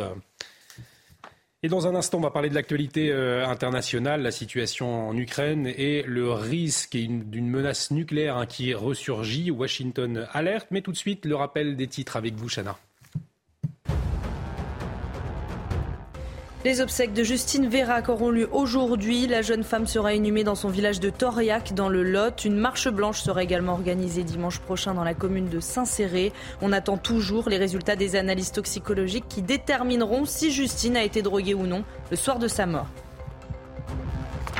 Neuf militants écologistes vont recevoir un rappel à la loi. Ils avaient tous bloqué la circulation mercredi devant l'Assemblée nationale. Membres du collectif Dernière Rénovation, ils s'étaient assis devant le Palais Bourbon. Ils réclament le maintien des 12 milliards d'euros supplémentaires pour la rénovation thermique des logements dans le projet du budget 2023. Et puis le groupe EDF a revu à la baisse son estimation de production nucléaire pour cette année. En cause, l'arrêt plus long prévu de quatre réacteurs ainsi que le mouvement social dans les centrales. Le géant de l'énergie qui prévoyait de produire entre 280 et 300 TWh devrait euh, plutôt en fournir entre 275 et 285. Et ce matin, Chana, l'actualité, c'est aussi euh, à Kiev où près de 4 millions et demi d'Ukrainiens ont été privés d'électricité cette nuit. La conséquence hein, des dernières frappes russes menées contre les infrastructures dans plusieurs régions du pays. le président Volodymyr Zelensky dénonce, je cite, une terreur énergétique. Il ajoute que la Russie cherche à briser le peuple ukrainien car l'armée ne peut pas battre l'Ukraine sur le champ de bataille, dit-il. Et mon cher Harold, à Washington, on commence aussi à, à s'inquiéter sérieusement de l'usage d'une bombe nucléaire tactique par Vladimir Poutine. Est-ce que c'est craintes sont fondées Alors, selon le New York Times, des généraux et des stratèges de Vladimir Poutine, c'est une information fuitée, bien sûr, ont planché sur l'usage éventuel de bombes nucléaires tactiques. Vladimir Poutine n'étant pas présent à ces réunions. Ces Russes ont parlé de l'usage de bombes qui iraient dans la puissance de l'explosion dans le port de Beyrouth en 2020, si on se rappelle, jusqu'à Hiroshima et Nagasaki. Ça, c'est carrément une ville entière qui est euh, euh, oblitéré et puis euh, tout le reste est irradié. Et cela appellerait une réponse certaine de la part de l'OTAN, car le territoire de l'OTAN serait menacé ne serait-ce que par la radioactivité. Donc voilà le scénario catastrophe. Joe Biden s'inquiète donc des propos d'escalade nucléaire qu'il juge irresponsables. Il a toujours jugé que c'était irresponsable. Il n'a jamais donné la réplique en disant que nous ferons de même. Pourquoi utiliser une telle arme? Parce que les forces russes essuient de nombreux revers, vous le disiez, des routes russes possibles, donc la bombe arrêterait cette déroute. Cependant, les militaires et les services de renseignement américains n'ont constaté aucune préparation pour l'usage de ces armes. Ce n'est que de la conversation pour l'instant et on peut dire que euh, c'est plutôt rassurant.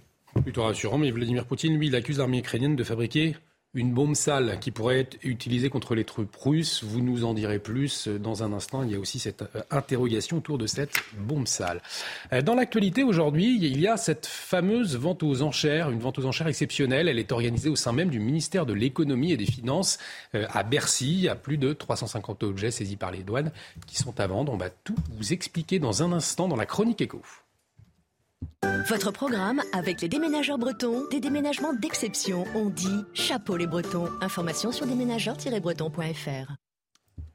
Et plus de 350 objets saisis donc par les douanes sont mis en vente aujourd'hui aux enchères. Ce sera à Bercy. Alors la douane organise régulièrement des ventes euh, aux enchères, mais Loming, cette fois, elle est particulière, hein, cette vente. Oui, c'est vrai, c'est assez exceptionnel parce que cette fois, euh, la, douane collabore avec le service du domaine qui est chargé euh, de vendre les biens de l'État, mais aussi avec la maison de Rouault, et le tout se fait dans le cadre du ministère des Finances à Bercy. Ce qui est exceptionnel aussi, c'est la nature des biens mis en vente, parce qu'on va retrouver des bijoux, des voitures, des sacs de luxe et même des lingots d'or et de platine. Il y en a pour 700 000 euros quand on fait euh, le total de toutes les, mises en vente. Ça démarre à 50 euros et ça va bien plus haut. Bercy espère bien que les enchères vont dépasser le million d'euros aujourd'hui. Alors je vais vous donner quelques exemples hein, de ce qu'on va pouvoir euh, trouver lors de cette vente. Il y a par exemple une Rolex en or blanc sertie de 40 rubis. Elle est mise à prix à 15 000 euros. On va pouvoir trouver un sac Chanel ou encore un sac euh, Birkin, le célèbre sac de la marque Hermès. Lui, il sera mis à prix à 4 500 euros.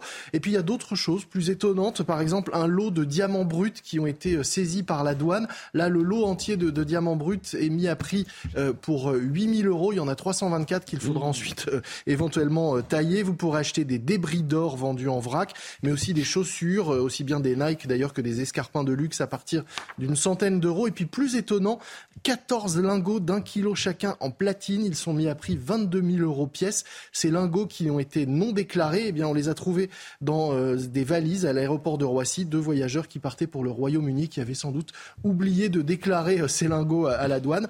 Vous pourrez aussi vous acheter une Golf Volkswagen. Elle, elle est immatriculée en Andorre et elle a été saisie par la douane parce qu'elle a servi pour un Go Fast. Vous savez, ces transports rapides de drogue à travers l'Europe. On avait également trouvé dans le convoi 480 kilos de résine de cannabis. Eux, évidemment, ils ne sont pas mis aux enchères.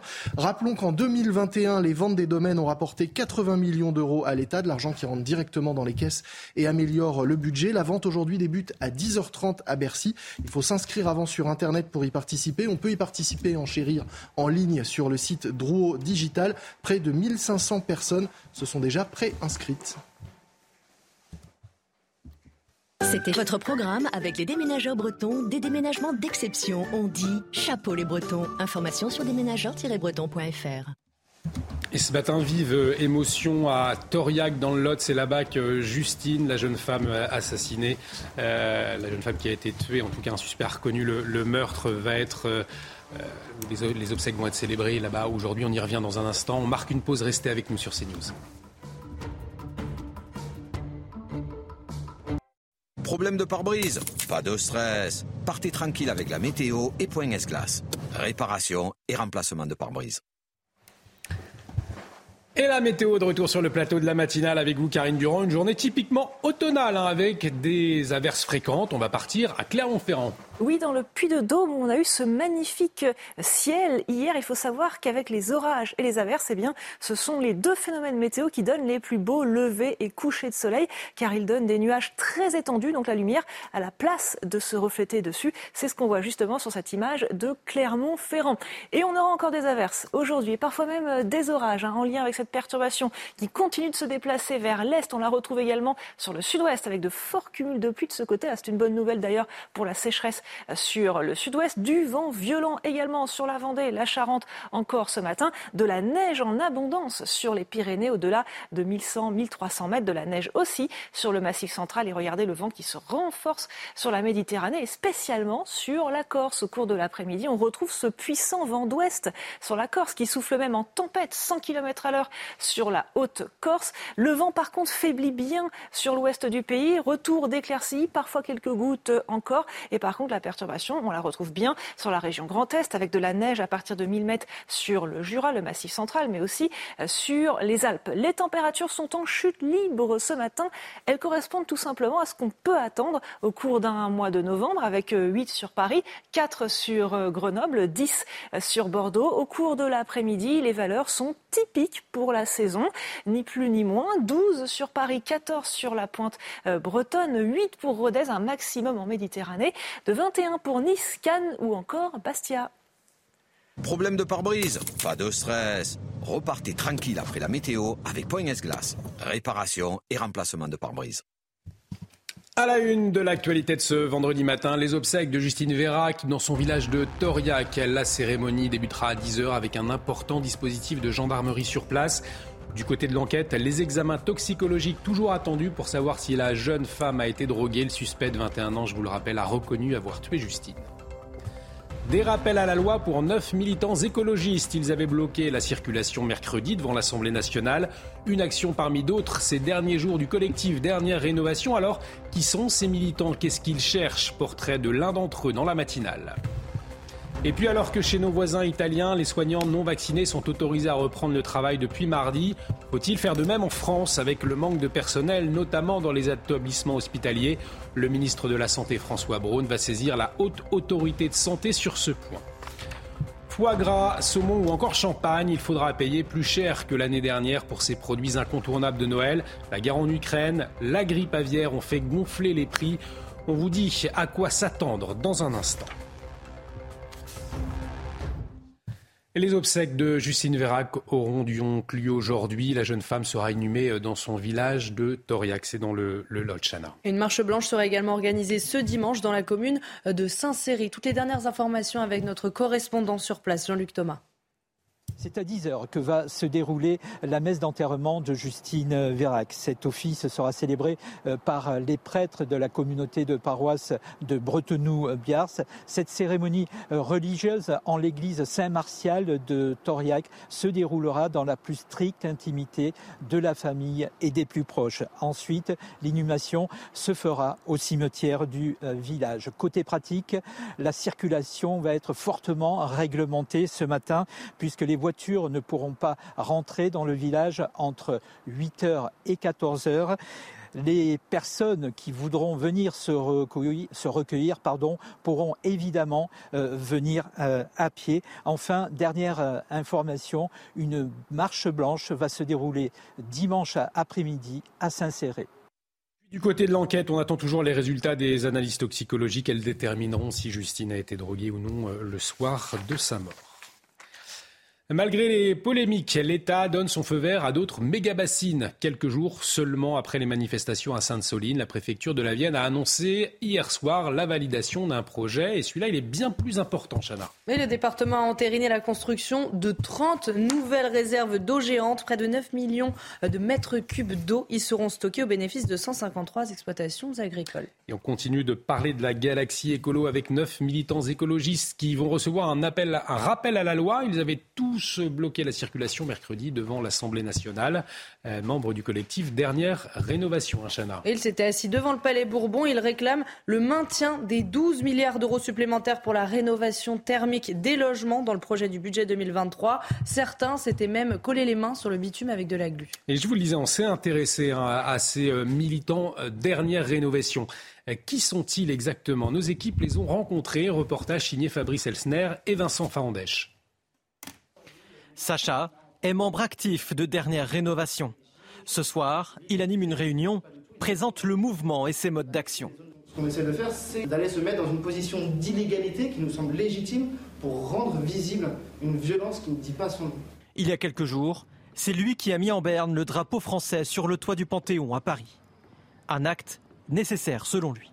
C'est un moment de grâce parce que j'étais 100% aligné avec mes valeurs. j'ai 24 ans, euh, j'ai fait deux crises d'éco-anxiété dans ma vie. quand j'ai vraiment réalisé ce que ça voulait vraiment dire, le, réchauffement climatique. Quand j'ai compris ce que c'était que la violence de ça, bah, je me suis roulé en boule et je pouvais plus regarder la, la réalité en face. C'était trop douloureux. Le mouvement revendique un plan de rénovation de l'ensemble du parc immobilier français. Et pour se faire entendre, des actions coup de poing sont menées, comme le blocage de certaines routes.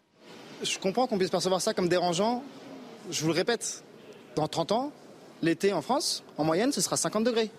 Je peux vous dire que ce sera beaucoup, moins dérangeant que ce qu'on est en train de faire, d'aller emmerder, d'aller euh, en effet bloquer des personnes dans leur automobile pendant une demi-heure sur le périphérique.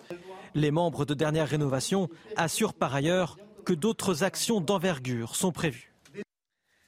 Le groupe EDF a revu à la baisse son estimation de production nucléaire pour cette année en cause l'arrêt plus long que prévu de quatre réacteurs ainsi que le mouvement social hein, dans, dans, les centrales. Le géant de l'énergie qui prévoyait de produire entre 280 et 300 TWh via le nucléaire devrait plutôt fournir entre 275 et 285. La production d'électricité du groupe EDF est actuellement à un seuil historiquement bas.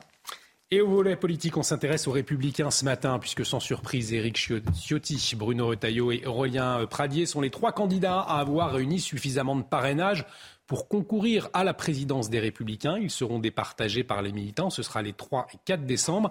Et le cas échéant, euh, ce sera la semaine suivante pour un second tour. Alors, Florian, dites-nous quel est l'enjeu de ce scrutin? Oui, match à trois pour les Républicains. Dans un mois, les plus de 80 000 adhérents vont départager euh, ces trois candidats, Éric Ciotti, Aurélien Pradier et Bruno Retailleau, lors d'un scrutin à deux tours, les 3 et 4 décembre et 10 et 11 décembre. Élection à double enjeu. Le premier, il est primaire, j'ai envie de dire, trouver un successeur à Annie Genevard, qui euh, occupe actuellement euh, ce poste à la tête euh, de la présidence des Républicains, poste par intérim. Le second et principal, selon moi, définir une ligne politique claire pour le parti, puisque le vainqueur de ce scrutin aura la lourde tâche d'essayer de faire exister un parti pris pour l'heure en étau entre les députés euh, macronistes et ceux du Rassemblement national, notamment au sein de, l'hémicycle, étau dont il peine à se libérer maintenant depuis le début de cette législature. Le nouveau président aura le devoir de rassembler autour d'un projet clair de refondation, résume ainsi la présidente par, par intérim Annie Genevard ce matin dans les colonnes de nos confrères du Figaro, une refondation donc qui passera forcément par une clarification de la ligne politique des Républicains. Merci Florian. Et puis un, week-end également important pour le Rassemblement national. Vous nous en parlerez tout à l'heure puisqu'il y aura un nouveau président hein, pour le parti.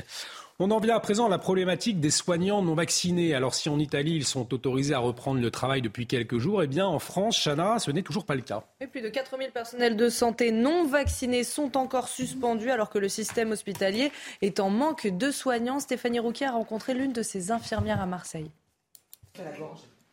Depuis plus d'un an, cette infirmière ne peut plus traiter des patients. En septembre 2021, Sarah refuse de se faire vacciner contre la Covid.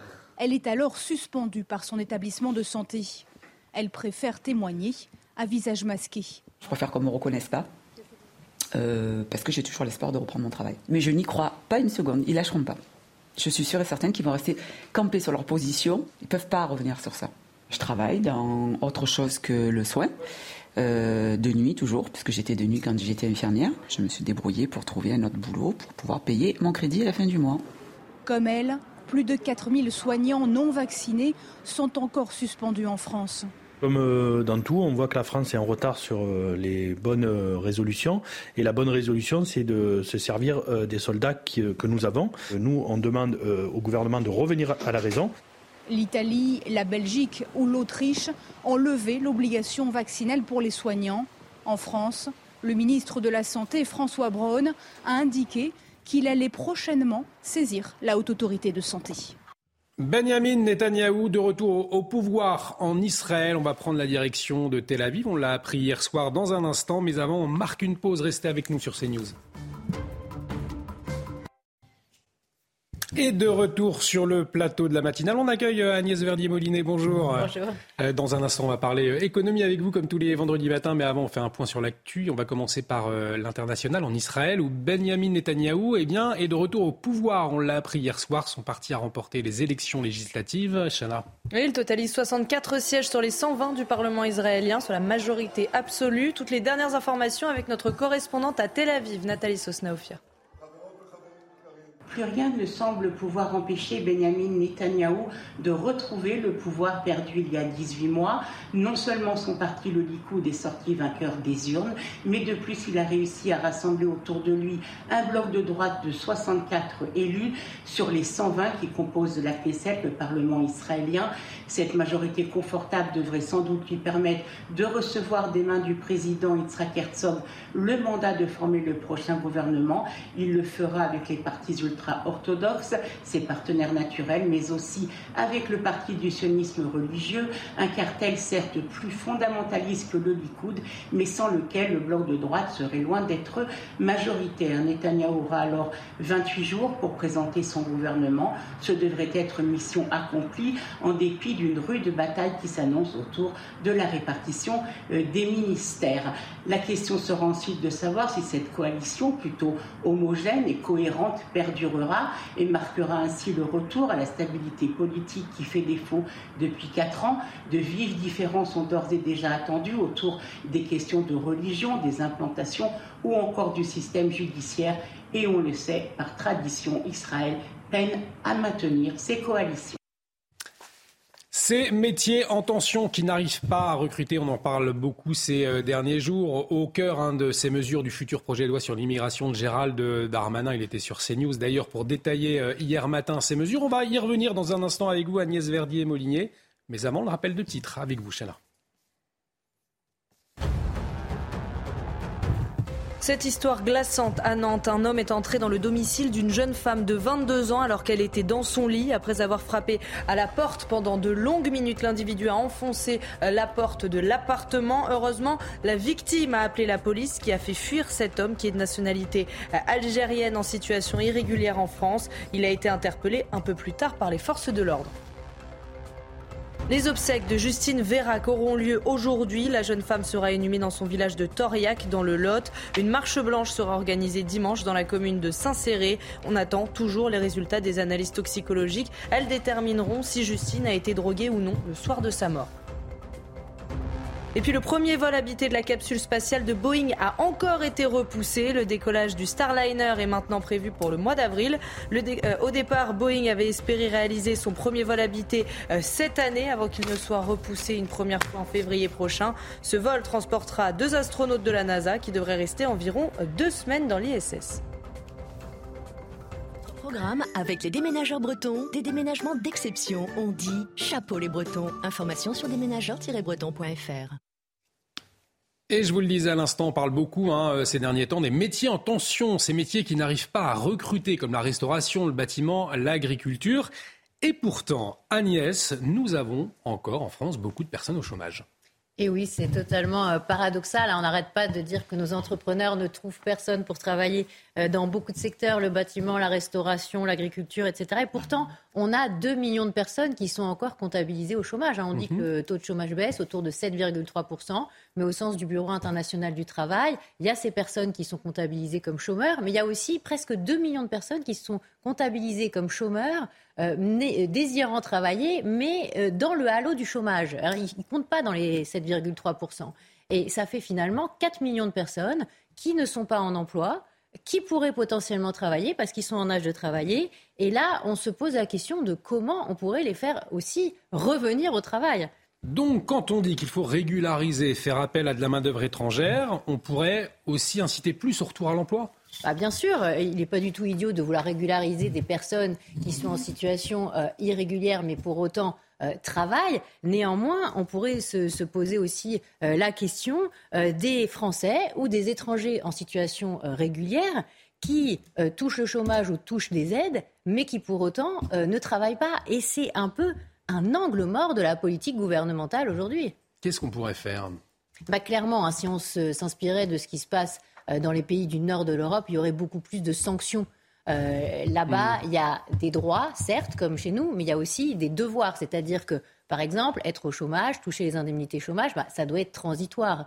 Euh, toucher des aides sociales parce qu'on ne travaille pas, ça doit être aussi transitoire. Ce n'est pas l'équivalent d'un revenu, un peu comme ça s'est installé en France. Alors, qu'est-ce qu'ils font dans les pays du nord de l'Europe? Bah, Quand il y a des refus d'emploi, il y a des baisses d'allocations, des baisses d'assurance chômage, voire même des suppressions de droits au bout de plus de trois refus. Alors, on a vu hein, au Sénat, dans le cadre du projet de loi assurance chômage, ils ont introduit un amendement. Après trois refus de CDI, quand mhm. on est en CDD, on perdrait ses droits à l'assurance chômage. Mais on n'est pas encore sûr que ça va rester dans le texte définitif. Et ça, ça ne concerne que les gens qui sont déjà, en réalité, en CDD, qui sont déjà dans l'emploi. Mais ça ne concerne pas ceux qui sont indemnisés au chômage où vivent euh, des aides. il ne faut pas oublier que le chômage, c'est 40 milliards d'euros par an euh, de dépenses, mais que les aides sociales sous critères de ressources, c'est 120 milliards d'euros par an. Alors, ce que vous voulez nous dire, Agnès, c'est qu'on devrait avoir euh, un suivi beaucoup plus proche, finalement, des 4 millions de personnes en question, comme en Allemagne, en Suède ou en Finlande,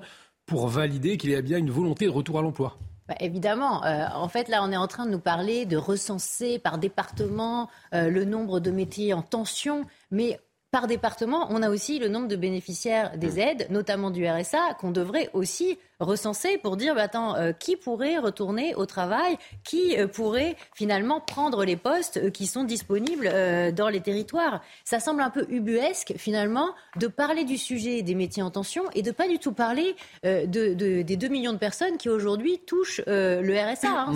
et, et, là, si on veut être logique, c'est pareil, si les personnes qui sont en situation régulière en France, qui ont une carte de séjour, mais qui ne travaillent pas, on pourrait se poser la question aussi, à Gérald Darmanin s'est posé la question de ceux qui ne parlent pas français. Mais est-ce qu'il est logique aussi d'avoir des personnes en situation régulière qui ne travaillent pas, qui touchent des aides et qui pour autant, euh, voilà, enfin, pourraient travailler? Mmh. Donc toutes ces questions-là, je crois qu'il faut qu'elles elles ont été tabous pendant très longtemps dans notre pays. Là, on a l'impression qu'il y a une partie euh, du débat qui commence, mm. à la fois sur le texte immigration, mais aussi sur le texte chômage. Je pense qu'il faudrait avoir une vue un peu plus d'ensemble et se poser vraiment la question de comment on dépense l'argent public pour maintenir des gens en dehors de l'emploi, alors qu'on est en train de vraiment se, poser mille questions pour savoir comment on va faire pour trouver des gens pour travailler. Mm. Là, il y a un énorme paradoxe français.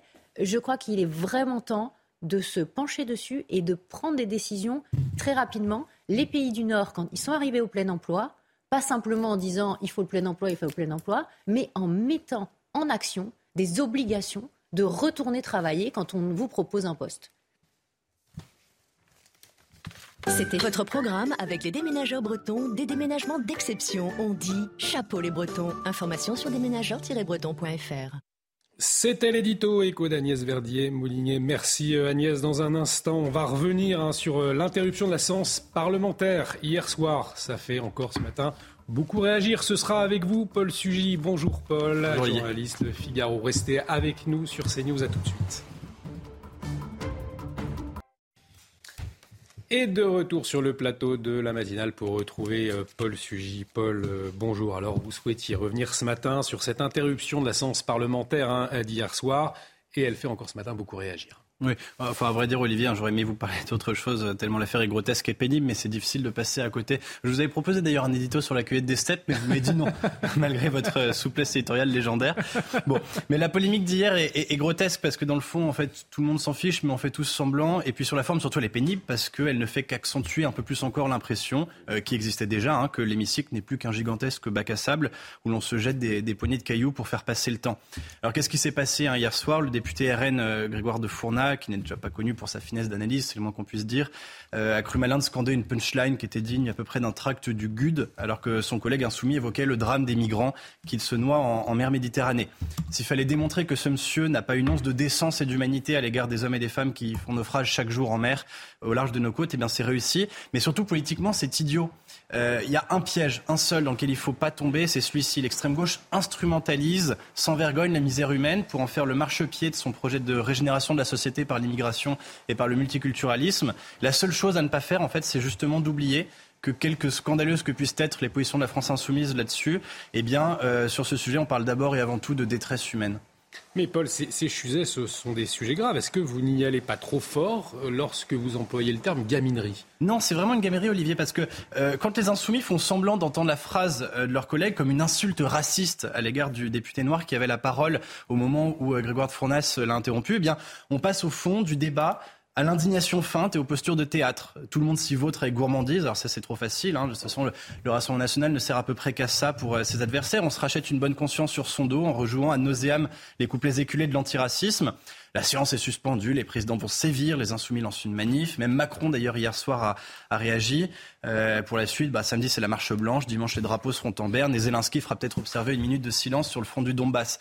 Mais plus sérieusement, Olivier, le pays entier maintenant est suspendu à l'exégèse de cette phrase malheureuse et d'une pauvreté rhétorique navrante. Est-ce que c'est qu'il retourne en Afrique au singulier ou au pluriel? Mais pendant ce temps, l'immigration illégale, ben, elle euh, demeure euh, hors de contrôle. Et surtout, les passeurs criminels poursuivent leur sinistre commerce. Mais on n'a pas attendu euh, cet incident, euh, surtout Olivier, pour avoir le sentiment qu'il se joue dans l'hémicycle, un petit jeu qui est au fond bien éloigné des urgences qui devraient mobiliser les parlementaires. Depuis 15 jours, on savait, on joue au loup touche-touche. On se fait peur à coups de motions de censure désespérées ou de menaces de dissolution factice. Euh, le pari d'Emmanuel Macron est d'ailleurs réussi. Hein. les oppositions s'empoignent et se stérilisent l'une et l'autre. On ne se soucie plus que de savoir si la censure de la NUPS sera votée ou pas avec les voix du RN. Et pendant ce temps, Elisabeth Borne, elle, elle enchaîne les 49-3 et balaye sans vergogne d'un revers de main tout le travail parlementaire qui a pu être fait pour amender les textes. Je prends un exemple, il y en aurait mille. Euh, des députés de l'opposition ont tenté, euh, justement en discutant du budget de la Sécu, d'évoquer le sujet des déserts médicaux et de prendre en compte ce drame navrant. Et pendant qu'on se soucie de savoir si la prochaine mention de censure de la NUPS va comporter ou pas une phrase contre l'extrême droite, ben on peut lire dans la presse locale euh, qu'il y a des endroits de France où on n'a même plus assez de médecins légistes pour délivrer des actes de décès. On rappelle les retraités pour compter les morts. Et euh, quel député est-ce que euh, vous avez entendu en parler dans l'hémicycle? Aucun. Donc les choses sont très claires, hein, Olivier, ça continue comme ça. On avait déjà les législatives qui, étaient, euh, qui avaient enregistré le plus fort taux d'abstention de notre histoire politique récente. on ne peut que aller vers un aggravement, malheureusement, de, cette, de ce mépris des Français à l'égard de la politique qui elle-même se paraît lointaine de leurs propres soucis. Merci Paul, c'était l'édito politique de Paul Sugy. Et puis je vous rappelle que Grégoire de Fournas sera l'invité de Pascal Pro à 9h sur CNews. Euh, un rendez-vous donc euh, à ne pas manquer. Tout de suite, sans transition, l'instant musique.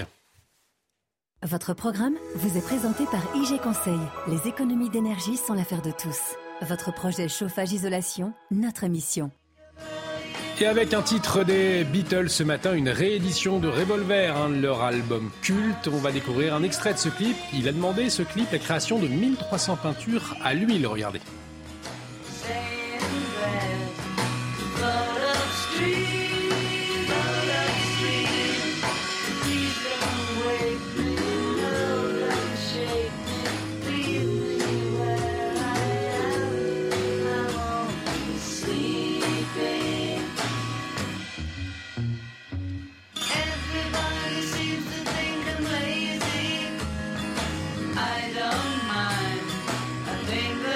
Votre programme vous a été présenté par IG Conseil. Les économies d'énergie sont l'affaire de tous.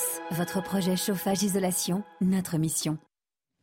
L'actualité marquée ce vendredi matin par ce témoignage choc d'une jeune femme euh, ce matin sur CNews qui révèle l'insécurité à Nantes. On y revient dans un instant, mais avant, euh, un point sur la météo. Problème de pare-brise Pas de stress. Partez tranquille avec la météo et point S-Glace. Réparation et remplacement de pare-brise. À nouveau, une journée très automnale, humide, ventée, avec le déplacement de cette perturbation euh, vers l'est au cours des prochaines heures. On la retrouve vers la région Grand Est avec des chutes de neige, notamment euh, sur le Jura, sur le Massif central, sur les Alpes, mais aussi sur les Pyrénées à partir de 1100, 1300 mètres d'altitude. Sur le nord-ouest et sur l'ouest globalement, ça s'améliore, le vent euh, faiblit. On peut encore avoir quelques averses, mais on a davantage de soleil. Attention au vent puissant en Méditerranée, tramontane, mais aussi vent d'ouest pour la Haute-Corse, parfois plus de 100 km à l'heure. Les températures ont bien baissé aujourd'hui. Elles sont redescendues à des niveaux de saison, tout simplement. Elles sont typiques euh, de novembre, avec 12 degrés sur euh, Paris, 8 pour Rodez, 14 pour Brest, ou encore 21, c'est le maximum pour Nice, Cannes, ou encore euh, Bastia. Pour la journée de demain, ça va s'améliorer temporairement au cours de ce samedi, avec un temps globalement lumineux, calme et sec avant l'arrivée d'une nouvelle perturbation en après-midi, fin d'après-midi, par le nord-ouest. À nouveau des pluies, à nouveau un renforcement du vent. En attendant, on aura une très belle journée, mais ventée en Méditerranée. Les températures sont assez stables, mais elles vont commencer à remonter pour la fin du week-end et encore plus la semaine prochaine. Problème de pare-brise? Pas de stress. Repartez tranquille après la météo avec Point Glace. Réparation et remplacement de pare-brise. De retour sur le plateau de la matinale à la une de l'actualité de ce vendredi matin, l'insécurité euh, à Nantes et ce témoignage choc d'une jeune femme. Un homme a forcé la porte de son appartement alors qu'elle lisait dans son lit. Un appel à la police a fait fuir l'individu. Le suspect est un Algérien en situation irrégulière. Il doit aussi être jugé pour une agression au couteau sur une autre personne. Augustin Donadieu nous en parle dans un instant.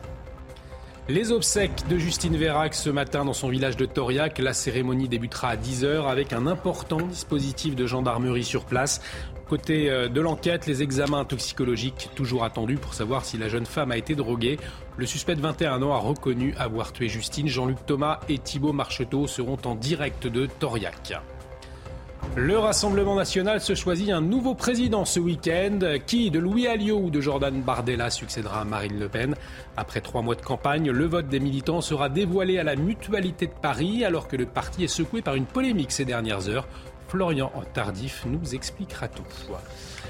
Et puis, alors que Vladimir Poutine accuse l'armée ukrainienne de travailler sur une, bombe sale, l'Agence internationale de l'énergie atomique a annoncé hier aucun signe d'activité nucléaire non déclaré dans trois lieux inspectés à la demande de Kiev. Harold Iman sera avec nous pour tout nous expliquer. À Nantes, donc, un homme est entré dans le domicile d'une jeune femme de 22 ans alors qu'elle était dans son lit. Après avoir frappé à la porte pendant de longues minutes, eh bien, l'individu a finalement foncé euh, la porte de l'appartement, Chana. heureusement, la victime a appelé la police. C'est d'ailleurs ce qui a fait fuir cet individu. Il a été interpellé un peu plus tard par les forces de l'ordre. Alors, Augustin euh, Donadieu, vous avez recueilli le témoignage de la victime. Effectivement, nous sommes le, dimanche 9 octobre au soir dans le centre-ville de Nantes. Coralie est en train de, lire un livre sur euh, son lit, sur sa mezzanine, lorsqu'un individu est en train de forcer sa porte euh, d'entrée. Elle appelle la police, la police qui prend cette affaire très au sérieux. Et alors que la jeune fille est au téléphone avec un agent, elle entend l'individu pénétrer euh, dans l'appartement. Il a tout simplement cassé les verrous de cette porte d'entrée. L'individu parcourt l'appartement, l'entrée, la salle de bain, puis le salon. Coralie voit euh, cet individu dans son salon qui ne semble pas chercher quelque chose mais bien euh, quelqu'un. Elle fait la morte pour ne pas évidemment se faire euh, repérer, mais le policier lui demande si elle est toujours en ligne au téléphone. Elle répond oui. Je vous laisse l'écouter. L'individu m'a entendu, il a commencé à monter les marches de la, de la mezzanine et, euh, et, je me suis retrouvé vraiment nez à nez avec lui.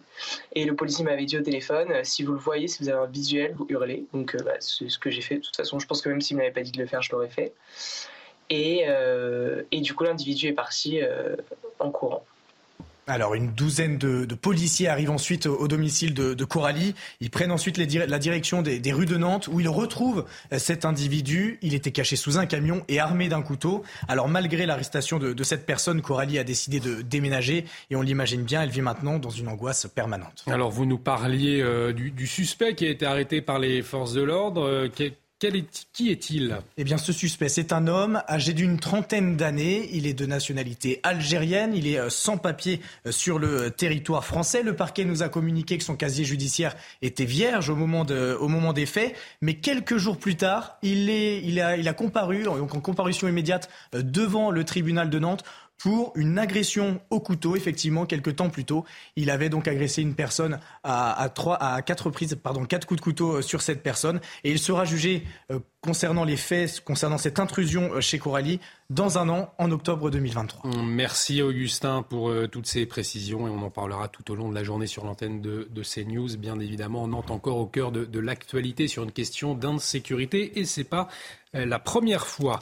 Euh, on en vient aux obsèques de Justine Vera, qu'elles auront lieu aujourd'hui, la jeune femme qui sera inhumée dans son village de Toriac dans le Lot, et une marche blanche qui sera également organisée euh, dimanche, à hein, Chana, dans la commune de Saint-Céré cette fois. Et du côté de l'enquête, on attend toujours les résultats toxicologiques qui détermineront si Justine a été droguée ou non le soir de sa mort. En attendant, je vous propose un retour sur ce drame qui a bouleversé la commune de Toriac et ses alentours. Solène Boulan. C'est devant cette discothèque de Brive-la-Gaillarde que Justine Vérac a été aperçue pour la dernière fois dans la nuit du 22 au 23 octobre. Au petit matin, ses proches s'inquiètent de ne plus recevoir de ses nouvelles. Quatre jours après la disparition de Justine, Lucas L., le tueur présumé, avoue en garde à vue avoir tué la jeune femme dont il dissimule le corps, retrouvée quelques heures plus tard près du domicile de Lucas. À Toriac, où Justine vivait avec son petit garçon, c'est la consternation. La maman euh, est, mal, hein. mais euh, on essaye de, faire ce qu'on peut pour eux, mais on est conscient que ce sont des mots. Des proches et des anonymes viennent alors se recueillir au pied de son domicile. Lundi 31 octobre, les premiers résultats de l'autopsie tombent. Justine Vérac a donc reçu plusieurs coups avant d'être étranglée. Je la connaissais depuis longtemps, même si euh, j'avais plus de contact, ça fait toujours bizarre de. Puis à son âge, J'ai 20 ans, donc ça aurait pu m'arriver à moi aussi. Elle laisse un enfant de deux ans et demi et puis de mourir dans, dans ces conditions, c'est horrible. Les analyses toxicologiques, toujours en cours, permettront de déterminer si Justine a été droguée à son insu. Les obsèques de la jeune fille se tiennent ce vendredi à Toriac, dans la plus stricte intimité. La page politique à présent, les jeux sont faits, le scrutin est clos, les adhérents du Rassemblement national ont voté pour élire le successeur de Marine Le Pen à la tête du parti et le nom du vainqueur sera dévoilé demain. Florian, on connaîtra enfin qui de Jordan Bardella ou de Louis Alliot l'a emporté. Oui, si le match est terminé, les résultats se font attendre. Le nom du successeur de Marine Le Pen sera dévoilé euh, demain lors de l'organisation du 18e congrès du parti. Sauf surprise de dernière minute, c'est Jordan Bardella, actuel président euh, par intérim, qui devrait l'emporter euh, face à Louis Alliot. Un duel plus générationnel que idéologique, euh, Olivier, puisque les deux se réclament de la même, de la même ligne politique, celle de Marine Le Pen, un duel sans grand relief, puisqu'aucun des deux camps n'a véritablement attaqué l'autre ouvertement durant cette campagne, même si en coulisses les phrases ont fusé. C'est le principe de la politique. Aujourd'hui, la question qui se pose, c'est plus l'ampleur de la victoire. Résumé euh, récemment un cadre du parti, Jordan Bardella, s'était fixé euh, pour objectif d'obtenir au moins 67,65% des voix, c'est-à-dire le score obtenu par Marine Le Pen il y a 11 ans euh, face à Bruno Gollnisch pour succéder à son père, un score qui lui permettrait, vous l'avez compris, d'asseoir son autorité, même si, in fine, la figure tutélaire du parti restera Marine Le Pen, candidate naturelle pour 2027, à moins que Jordan Bardella ne joue les Brutus. Euh, d'ici là et Névins, donc cette candidate naturelle.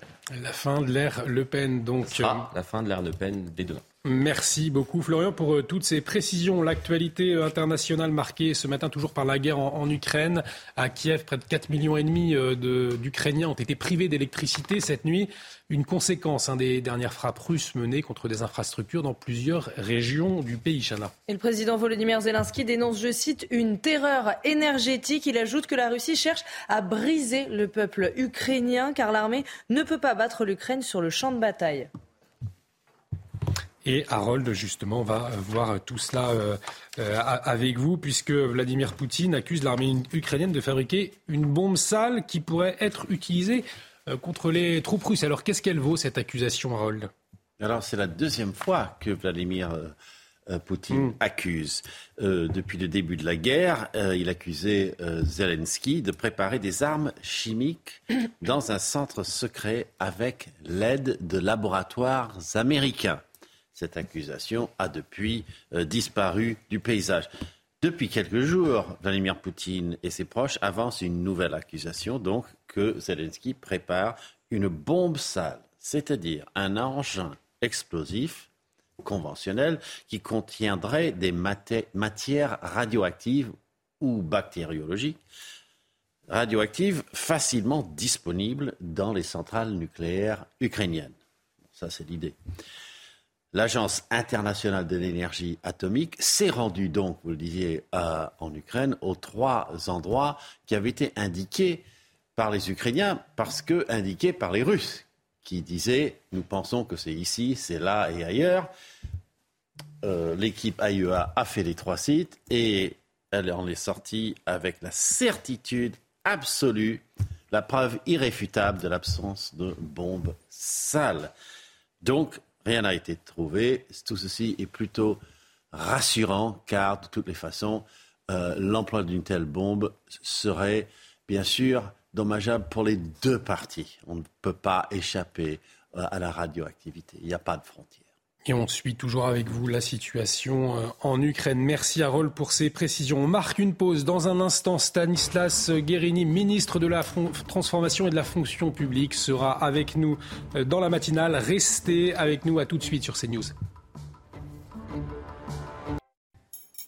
De retour sur le plateau de la matinale, bienvenue si vous nous rejoignez. Dans un instant, nous serons avec le ministre de la Transformation et de la Fonction publique, Stanislas Guérini. Bonjour. Bonjour. Vous nous parlerez de l'actualité euh, dans un instant, mais aussi de vos dossiers euh, qui vous occupent. Mais avant, on fait le rappel des titres avec vous, Chana Lousteau.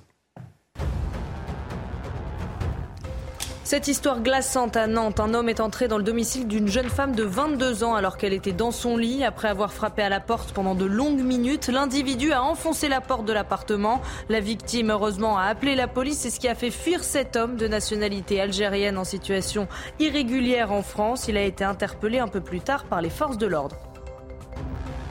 Les obsèques de Justine Vérac auront lieu aujourd'hui. La jeune femme sera inhumée dans son village de Toriac, dans le Lot. Une marche blanche sera organisée dimanche dans la commune de Saint-Céré. On attend toujours les résultats des analyses toxicologiques qui détermineront si Justine a été droguée ou non le soir de sa mort. Et puis le groupe EDF a revu à la baisse son estimation de production nucléaire pour cette année. En cause l'arrêt plus long prévu de quatre réacteurs ainsi que le mouvement social dans les centrales. Le géant de l'énergie qui prévoyait de produire entre 280 et 300 TWh devrait plutôt en fournir entre 275 et 285. Bonjour Monsieur le Ministre. Bonjour. Merci d'avoir accepté euh, notre invitation ce matin euh, sur CNews. On va revenir hein, sur les, dossiers qui vous occupent euh, en ce moment euh, autour de la fonction publique, mais avant, euh, l'actualité est marquée hein, ces dernières heures par ce tollé après les propos, les, accusations de, propos racistes tenus par le député RN Grégoire de Fournas. C'était hier à l'Assemblée. Vous y étiez. Ma première question, qu'est-ce que vous avez entendu? Qu'il retourne en Afrique. C'était une forme de cri du cœur. Ça a été dit pour être entendu assez distinctement. D'abord, moi, je voudrais adresser mon soutien euh, au député Carlos Martins Bilongo, qui était en train de poser une question euh, concernant euh, des gens qui étaient sauvés en, mer, des migrants. Et c'est à ce moment-là que ces propos infâmes, ignobles, ont été tenus. Je dis cri du cœur parce qu'en réalité, ça montre bien que le Rassemblement national reste le Rassemblement national, que l'extrême droite reste l'extrême droite, que cette espèce de tentative de banalisation, de euh, dédiabolisation, comme on dit, est une vaste mascarade et l'extrême droite reste nauséabonde et raciste. Alors, Grégoire de Fournas du Rassemblement national s'en défend. Il parlait de îles, les bateaux, puisqu'il s'agissait dans la question des, bateaux de, migrants. Le rapport de la commission, de, le rapport de l'Assemblée nationale parle de îles au singulier. La question, c'est de savoir si c'est île au pluriel, île au singulier. Comment est-ce qu'à l'Assemblée nationale, on a déterminé que c'était au singulier Je trouve, pardon, mais ce débat totalement hallucinant. Hum. Ce n'est pas à nous de dire si euh, ce monsieur est raciste au singulier ou raciste au pluriel. C'est un multirécidiviste, en réalité, des propos euh, racistes. Vous savez, moi, je, suis venu avec les tweets de ce monsieur. Euh, il dit sur Internet, sur Facebook, est-ce que j'ai le droit de me demander si à Lormont, il reste encore des Blancs Parce que j'ai pas envie d'être le seul là-bas? Si Erwan veut être avec des Noirs, il répond à quelqu'un qui se pose des questions, il peut aller en Afrique. Où sont les masques? Dans un conteneur en route vers l'Afrique. Euh, il commente une photo où il y a des réfugiés ukrainiens. Il y a quelqu'un de noir sur la photo. Il dit des Ukrainiens d'Afrique Ou encore, en Afrique, euh, ils aiment la France et ses allocs, on accueille toute l'Afrique. Ce monsieur a un problème pathologique euh, en réalité. Marine Le Pen, elle parle d'une manipulation. Mais ce qui est totalement hallucinant, c'est que Marine Le Pen, ainsi que tout le groupe du Rassemblement national, puisse faire bloc avec ce député. Je n'ai pas l'habitude de venir à l'antenne lire des propos des gens, mais enfin, c'est qu'il puisse y avoir même un débat sur ce monsieur tient des propos racistes ou pas, c'est hallucinant. Et donc, si Marine Le Pen veut nous faire croire une seconde à son entreprise de dédiabolisation, mais qu'elle exclut dans la seconde ce député, Marine Le Pen demande d'une manipulation qui dit que l'opposition son poste de député. Si elle ne fait pas ça, ça veut dire que euh, tout ce qu'elle nous raconte depuis des semaines, voire depuis des mois, mais c'est une vaste mascarade. Et je voudrais ajouter un point. Euh, la France insoumise qui, à juste titre hier, s'est euh, indignée des propos qui ont été tenus. Mhm. Mais j'espère bien que plus jamais ils ne feront des textes de motion de censure permettant au Rassemblement national de voter avec eux. Que plus jamais ils n'associeront leur voix, comme on l'a vu il y a quelques jours. Monsieur Mélenchon euh, nous disait à 50 voix près, on faisait tomber le gouvernement, la relève est prête. Je crois que. Et, quand Marine Le Pen parle de, manipulation pour, pour clore sur cette question, je pense que c'est la démonstration qu'elle a fait le choix à ce stade. Elle peut encore changer de faire totalement bloc avec ce député dont je crois, je viens de faire la démonstration en lisant des propos répétés qu'il a un problème pathologique avec l'Afrique et les gens de couleur, me semble-t-il. Et qu'il tient bien évidemment. Quand, il, dit bien parlait des, bateaux, parce que c'est vrai que c'est assez confusant. Je, vous répète ce que sa version n'est pas à moi de dire si ce monsieur est raciste au singulier ou raciste au pluriel. Ah, je crois que les faits parlent d'eux-mêmes. L'actualité aussi euh, marquée hein, ces dernières heures, on va y revenir par les mesures proposées par Gérald Darmanin sur l'immigration hein, dans son futur euh, projet de loi, entre durcissement des expulsions, main tendue pour les travailleurs. Il s'agit du 29e texte sur la question de l'immigration depuis 1980. Qu'est-ce qu'il a de nouveau, celui-là? Quoi de neuf sous le soleil, j'ai envie de dire? Bah, On voit bien qu'il y a des difficultés dans notre pays qui sont euh, pas traitées, pas réglées. Je crois que la responsabilité, euh, quand on, est dirigeant politique, c'est de regarder la réalité en face. Et donc, euh, en matière d'immigration, on doit pouvoir avancer pour à la fois être plus ferme sur celles et ceux qui n'ont pas vocation à rester dans notre pays, ou la justice dit qu'ils n'ont pas vocation à rester dans notre pays, et puis en même temps se donner plus de moyens pour mieux intégrer celles et ceux qui ont vocation à rester dans notre pays. Ça a toujours été la ligne du gouvernement. Gentil avec les gentils, méchant avec les méchants. Je, crois que trop longtemps, euh, les politiques euh, en matière d'immigration ont donné le sentiment, au fond, qu'on était fort avec les faibles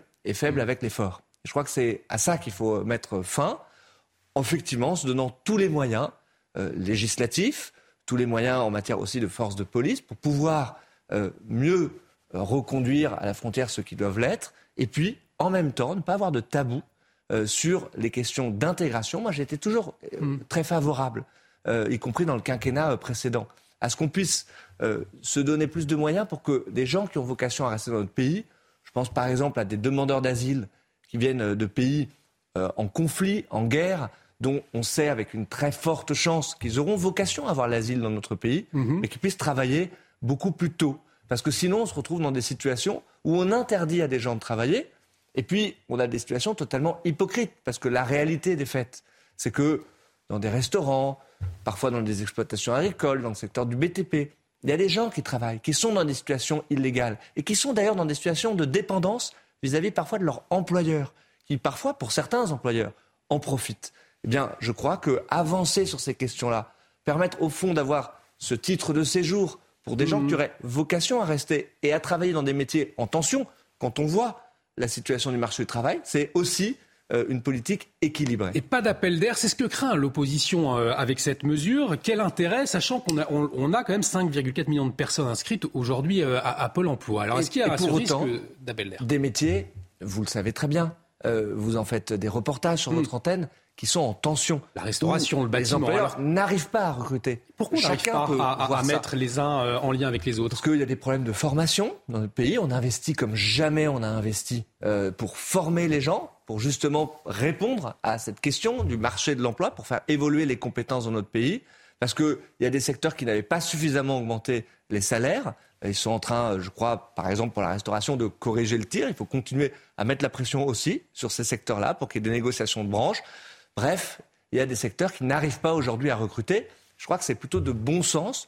Quand il y a des gens, hmm. je le précise encore, puisque c'est ça la mesure qu'a mis en débat à ce stade Olivier Dussopt et Gérald Darmanin, quand il y a des gens qui travaillent déjà en réalité, souvent dans des situations euh, illégales, de pouvoir regarder ces situations et de permettre non pas que la régularisation se fasse par l'employeur, mais par la personne elle-même, pour aussi parfois sortir de situation de lien de dépendance avec son employeur. Alors une dernière question sur ce projet de loi immigration. Les Français ont découvert ces fameuses OQTF, on en a beaucoup parlé ces dernières euh, semaines. La volonté euh, du gouvernement, c'est désormais de, supprimer hein, euh, les, allocations aux personnes qui sont ciblées par ces fameuses OQTF. On apprend donc que, des, personnes étrangères en situation irrégulière bénéficiaient encore aujourd'hui d'allocations. Est-ce que ça révèle une France jusque-là qui était trop laxiste, trop généreuse? Vous savez, moi, je, dis les choses, j'espère, avec le, la plus grande lucidité. Euh, je dis, nous avons, en matière de politique euh, migratoire, trop longtemps été faibles avec les forts et forts mm. avec les faibles. C'est euh, exactement ce que je mets derrière. C'est-à-dire que quand des décisions de justice, sur lesquelles il y a eu bien souvent, la plupart du temps en réalité, des recours, et que le juge a donné un avis définitif sur le fait que quelqu'un doit être reconduit, effectivement, je pense qu'il faut se donner tous les moyens pour simplement appliquer la loi et appliquer le droit. Je crois que c'est ça que nos concitoyens euh, attendent. Et en même temps, pas tomber dans euh, les discours justement de ceux qui vivent des problèmes, euh, vivent des difficultés en matière de politique migratoire, je pense à l'extrême droite, et sans tabou aborder les questions de moyens pour mieux intégrer les gens qui ont vocation à rejoindre notre pays, qui ont envie d'y faire leur vie, qui ont envie de participer, qui sont au fond complètement respectueux des valeurs de notre République eh bien, c'est ça la politique euh, du gouvernement, une politique équilibrée, à la fois de fermeté, mais aussi d'humanité et de moyens donnés pour pouvoir mieux intégrer celles et ceux qui ont vocation à rejoindre notre pays. Et en tout cas, euh, ce sera euh, débattu, hein, ce, projet de loi sur l'immigration. Ça va très certainement susciter le, débat. Il y en a beaucoup euh, de débats à l'Assemblée nationale ces, ces, ces, ces derniers mois. Pas tout le temps de la façon la plus apaisée, effectivement. Pas tout le temps de la façon la plus apaisée, on l'a vu encore ah hier. dans ce contexte, Elisabeth Borne, elle a déjà utilisé quatre fois le, le 49.3 dans le cadre du projet du budget de l'État hein, pour 2023. Au début du quinquennat, on se souvient, le cap affiché, c'était la concertation, c'était le, le dialogue. Est-ce que c'est la fin du consensus? Non, d'abord parce que pour préparer ce budget, on s'est donné tous les moyens pour essayer de trouver le consensus. Euh, des dizaines d'heures de débat à l'Assemblée nationale, euh, une méthode assez inédite de pouvoir recevoir euh, tous les groupes d'opposition ou de la majorité en amont. C'était les dialogues de Bercy pour préparer le budget. Puis, il y avait une position de l'opposition. faut dire les choses de façon très simple. Je leur jette pas la pierre, mais ils avaient dit, dès le début de l'examen de ce budget, quels que soient les amendements qui seront intégrés dans le budget, nous ne le voterons pas. Parce que si nous votons le budget, ça veut dire qu'on est dans la majorité présidentielle. Et il nous poussait évidemment à utiliser le 49.3. Donc moi, je pense qu'il ne faut pas avoir le 49.3 honteux. C'est un outil démocratique. Il faut rappeler à celles et ceux qui nous écoutent que le 49.3, c'est tout simplement d'engager la responsabilité du gouvernement sur un texte donné. Mais le plus important, c'est de donner un budget au pays. C'est de donner un budget à la sécurité sociale. Parce que dans ce budget, il y a des mesures qui sont extrêmement importantes. Des mesures de protection de nos concitoyens, euh, le bouclier tarifaire, des mesures pour pouvoir euh, aider les ménages les plus modestes, des mesures pour pouvoir aider les euh, familles monoparentales qui verront leur allocation augmenter de 50%. Vous voyez, tout ça, mmh. c'est la vie des Français. Et donc, moi, je suis ministre, je suis ministre de la fonction publique. Je sais à quoi sert un budget. Alors justement, il faut justement, pouvoir payer nos services publics. La France a besoin d'un budget et donc la responsabilité, c'est justement avec le 49.3 de donner un budget au pays. Stanislas Guérini, il nous reste quelques minutes. On va euh, aborder les dossiers qui, vous concernent. Le problème de l'attractivité de la fonction publique. Au cœur des discussions après la conférence des parties prenantes des services publics, elle a été lancée hein, vendredi dernier, si je ne me trompe pas. École, santé, on le sait, certains secteurs euh, manquent de postes. Vous nous dites vouloir, je, vous cite, hein, donner de l'élan à la fonction publique et des preuves d'amour. Alors ces preuves d'amour, cela passe par quoi L'attractivité de la fonction publique ça joue aussi sur la fiche de paix, c'est ça l'enjeu? Bien sûr, ça se joue à la fois sur la fiche de paie. Moi, j'ai, euh, quelques semaines après ma nomination en tant que ministre de la Transformation et de la Fonction publique, pris la décision, la plus forte augmentation du point d'indice depuis euh, le début des années 1980, depuis 37 ans. Euh, il n'y avait pas eu cette augmentation d'une telle ampleur du point d'indice. Donc c'était une première réponse. Mais je crois qu'il faut continuer le travail pour pouvoir proposer des parcours, des carrières attractives dans la fonction publique. Ce chantier-là, nous le mènerons euh, en 2023 pour, avec les organisations syndicales, réfléchir à cette question de l'attractivité. Ça se joue sur la fiche de paie.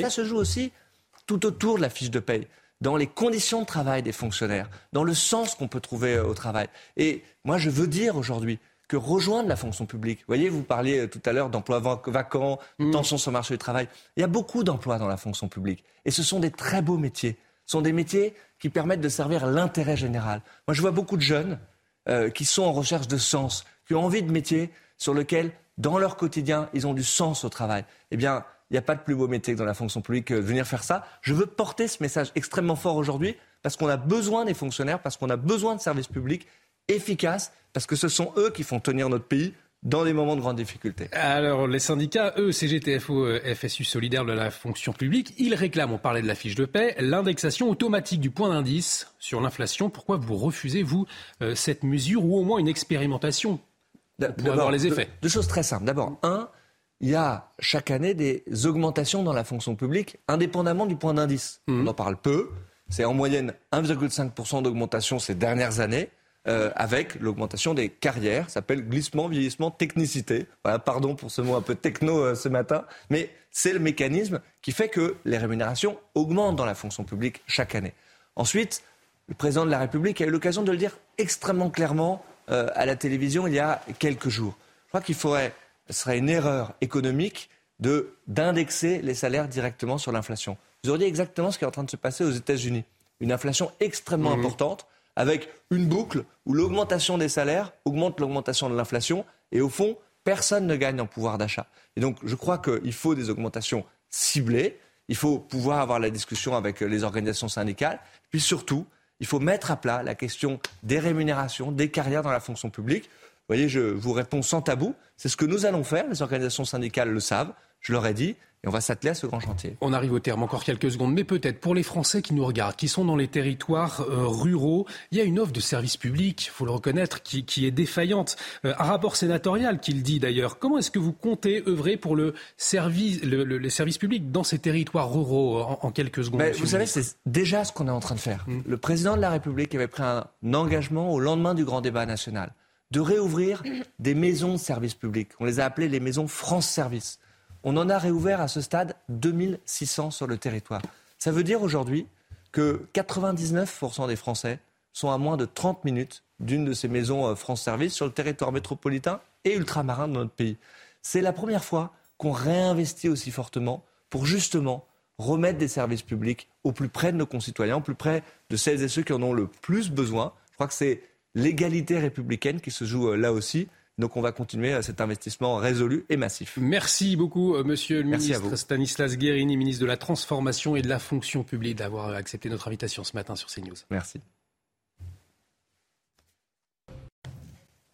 Et de retour sur le plateau de la matinale et euh, avec les obsèques de Justine Vérac. Vous le savez, elles auront lieu aujourd'hui. La jeune femme sera inhumée dans son village de Toriac dans le Lot. Une marche blanche également organisée euh, dimanche, mais ce sera cette fois dans la commune de Serré, hein, Chana. Et on rejoint tout de suite nos correspondants sur place, Jean-Luc Thomas et Thibault Marcheteau. Jean-Luc, vous êtes à quelques mètres de l'église où aura lieu la cérémonie pour Justine. C'est une journée euh, douloureuse qui s'annonce.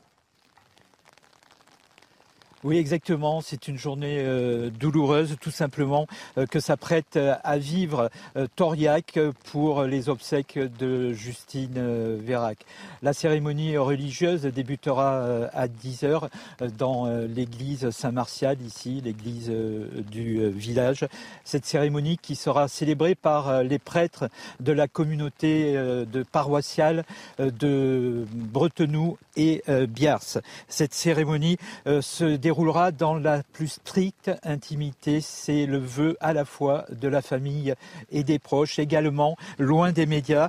Ensuite, le convoi funéraire va traverser le village pour se diriger vers le cimetière communal et c'est là où aura lieu l'inhumation de, Justine Vérac. Pardon, et euh, ce sera euh, là encore dans la plus stricte intimité. Il faut savoir que le village est totalement bouclé par les forces de l'ordre. Aucune voiture ne pourra rentrer euh, dans le village jusqu'à 14 heures. Également, euh, toutes les personnes qui voudront évidemment se recueillir pourront venir, mais uniquement euh, à pied. Enfin, vous le disiez, euh, dimanche, il y aura une marche blanche organisée euh, par les amis euh, de Justine Vérac. Elle se déroulera à Saint-Céré à partir de 14h. Merci beaucoup Jean-Luc euh, pour toutes ces précisions. Jean-Luc Thomas avec Thibault Marcheteau, donc à Toriac. On vous le rappelle, les obsèques de Justine Vérac vont se dérouler euh, ce matin. Malgré les polémiques à présent, l'État donne son feu vert à d'autres méga-bassines. Quelques jours seulement après les manifestations à Sainte-Soline, la préfecture de la Vienne eh bien, a annoncé hier soir la validation d'un projet et il est bien plus important, Chana. Et le département a entériné la construction de 30 nouvelles réserves d'eau géantes. Près de 9 millions de mètres cubes d'eau y seront stockés au bénéfice de 153 exploitations agricoles. Et puis le groupe EDF, lui, a revu à la baisse son estimation de production nucléaire pour cette année en cause l'arrêt plus long prévu de quatre réacteurs ainsi que le mouvement social dans les centrales. Le géant de l'énergie qui prévoyait de produire entre 280 et 300 TWh devrait plutôt en fournir entre 275 et 285. La production d'électricité du groupe EDF est actuellement à un seuil historiquement bas. Et on en vient à cette polémique qui agite la sphère politique depuis hier soir. Le bureau de l'Assemblée nationale doit se réunir tout à l'heure à 14h30. Il sera question de prononcer une éventuelle sanction contre le député du Rassemblement national, Grégoire de Fournas. Il est accusé de racisme. Hier, en pleine séance, pendant une question d'un député LFI sur l'immigration, le député Carlos Martins Bilongo, euh, Grégoire de Fournas a crié, je le cite, qu'il retourne en Afrique. Ces mots ont provoqué un, un tollé dans l'hémicycle. La séance a été suspendue, la séance qui n'est jamais, qui n'a jamais repris. Emmanuel Macron s'est également dit heurté par ces mots. Selon son entourage, Grégoire de Fournas s'est excusé euh, plus tard dans la soirée auprès du député La France Insoumise. En revanche, il maintient qu'il ne parlait pas de l'élu, mais bien du bateau avec lequel les migrants passent la frontière. Et justement, euh, Grégoire de Fournas a réagi ce matin sur Twitter. Regardez, il a écrit Je rassure ceux qui s'inquiètent, je ne lâcherai rien, j'assume totalement mes propos sur la politique migratoire anarchique de notre pays et je continuerai à le faire à la meute, face à la meute politico médiatique. Vous, vous, l'avez eu avant ce tweet, hein, le député RN Grégoire de Fournas, qui sera l'invité de Pascal Pro ce matin sur CNews. Ce sera à 9h dans l'heure des pros. Sans surprise politique toujours, Éric Ciotti, Bruno Retailleau, Aurélien Pradé sont les trois candidats à avoir réuni suffisamment de parrainage pour concourir à la présidence des Républicains. Et ils seront départagés par les militants. Ce sera les 3 et 4 décembre et le cas échéant la semaine suivante pour un second tour. Alors, mon cher Florian, expliquez-nous quel est l'enjeu de ce scrutin.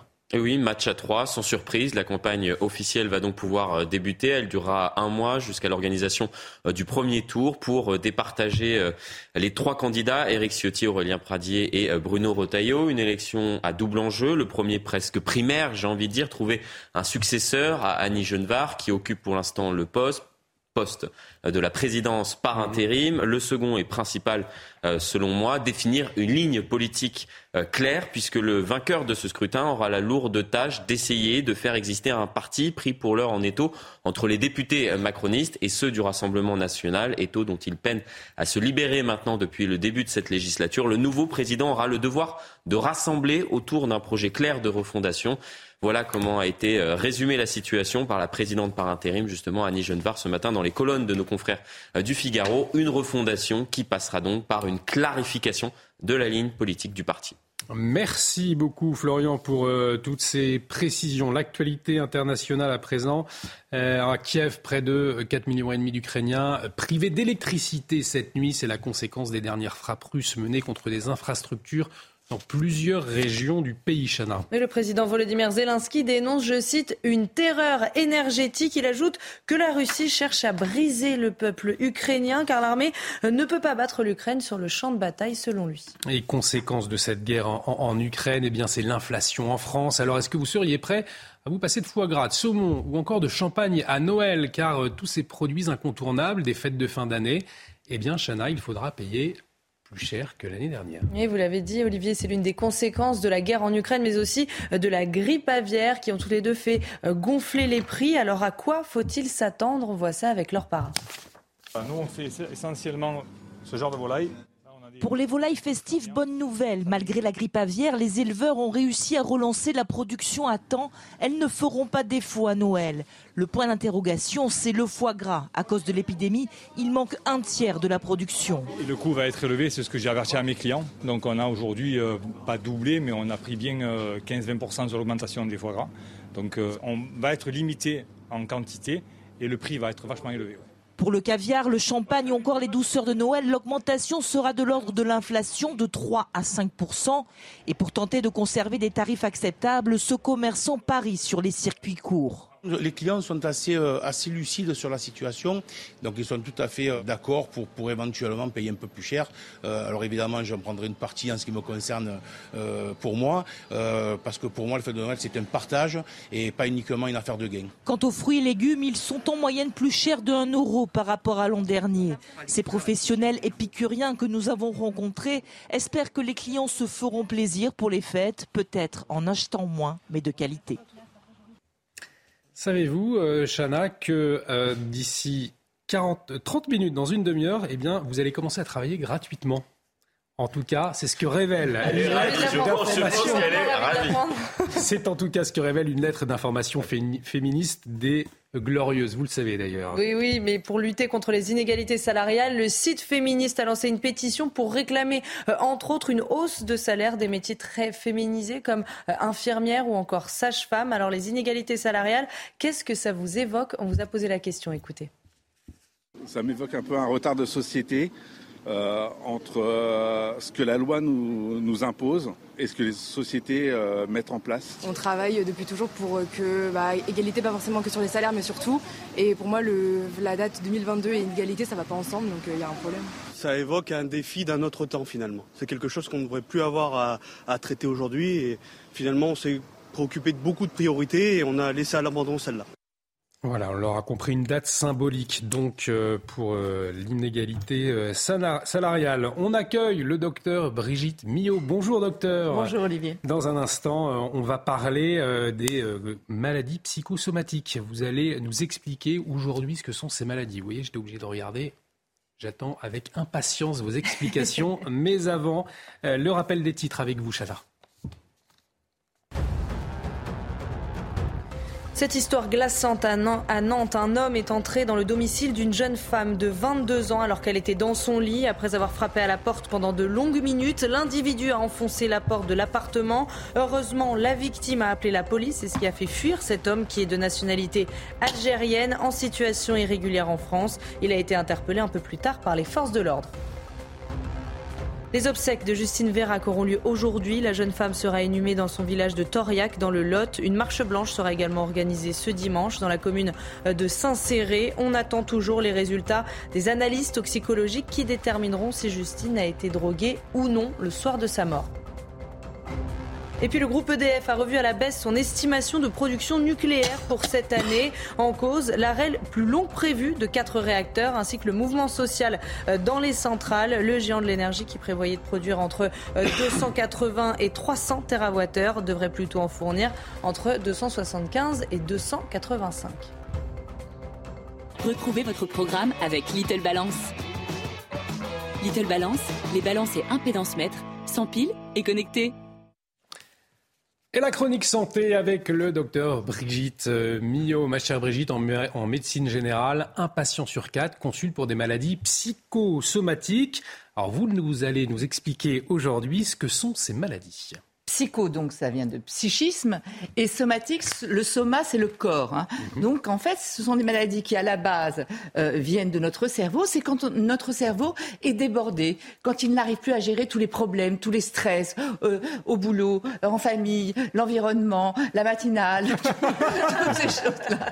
Et comme il ne peut pas parler, quand il va mal, quand il n'arrive plus à gérer tout ça tout seul, qu'est-ce qu'il fait? Eh bien, il, sa manière de s'exprimer, c'est d'aller faire souffrir d'autres organes. C'est sa manière de parler, si vous voulez. Mhm. Donc c'est quand notre cerveau inflige à notre corps des douleurs. Mais ce qu'il faut comprendre, c'est que c'est très difficile de savoir si ça vient. Alors soit il y a des exemples évidents, c'est-à-dire que euh, après euh, un divorce, une séparation, un deuil, mhm. euh, un problème au boulot, etc. Donc là, vous savez à peu près que c'est lié. Mais parfois, c'est pas évident. Et c'est toute la difficulté en médecine, c'est d'arriver à justement dire que c'est une maladie psychosomatique. Et quand on dit maladie psychosomatique, il faut oublier ce côté un peu péjoratif. Mmh. Les patients souffrent réellement. Et ça peut prendre plusieurs formes. Là, je vous ai mis les principales, mais il y en a encore d'autres. Hein. Euh, votre cerveau peut aller alerter votre corps euh, par des troubles euh, cutanés. ça vous gratte de l'eczéma, des choses comme ça. Donc ça, ça peut être une maladie psychosomatique. Ça peut être des troubles digestifs. Qui n'a pas dit la boule au ventre mmh. Vous voyez, tout, même à un moment, les ulcères, on pensait que c'était le stress et on disait aux gens arrêtez de travailler un peu, ou alors divorcer, ou alors machin. Alors qu'en fait, maintenant, on sait que c'est une bactérie. Donc vous voyez, ça a mmh. été étiqueté psychosomatique pendant des années, alors que maintenant, avec 15 jours d'antibiotiques, on arrive à, traiter un, ulcère. Donc voilà les, difficultés, des troubles cardio-respiratoires aussi, des palpitations, euh, la boule dans la gorge, j'arrive plus à respirer, euh, tout ça. Ça peut être des maladies psychosomatiques, des troubles musculaires. Qui n'a pas dit à un moment, quand il y avait ras-le-bol, j'en ai plein le dos, ou alors des, des torticolis, vous savez, ça peut être lié à des maladies psychosomatiques troubles gynécologiques, dysfonction érectile ou, ce qu'on appelle des dyspareunies, des douleurs pendant les rapports pour les femmes, des troubles du sommeil bien sûr, et aussi, ne l'oublions pas, le stress provoque une baisse de l'immunité, de nos défenses. Et donc, on peut attraper aussi tout ce qui passe, tous les virus qui passent, etc. Donc voilà, la vraie difficulté, c'est d'arriver à ne pas se tromper. Par exemple, je vous ai mis les troubles digestifs. Quand vous avez ce qu'on appelle une crise d'aérophagie, c'est-à-dire de l'air dans les intestins, mm. ça fait terriblement souffrir. Ça fait réellement très mal. Vous arrivez chez votre médecin, qu'est-ce qu'il fait? Ben, quand il vous voit Parce que vous souffrez réellement, c'est ça ce qu'il faut bien comprendre. La souffrance est réelle. Donc votre médecin, il va vous prescrire une coloscopie, c'est-à-dire une anesthésie générale, une préparation pas très agréable, et après, avec une caméra, on va essayer d'aller voir. Donc vous voyez, et le médecin, il va dire, bah, il n'y a rien, donc il va dire, bah, c'est psychosomatique. Mais avant, il aura quand même, parce qu'on est obligé de passer par un diagnostic d'élimination. Mmh. On ne peut pas rater quelque chose de grave. Donc voilà, c'est vraiment quelque chose de compliqué. Euh, et pour le médecin et pour le patient. Mmh. Ce sont plus souvent des femmes qui sont touchées, mais les enfants aussi.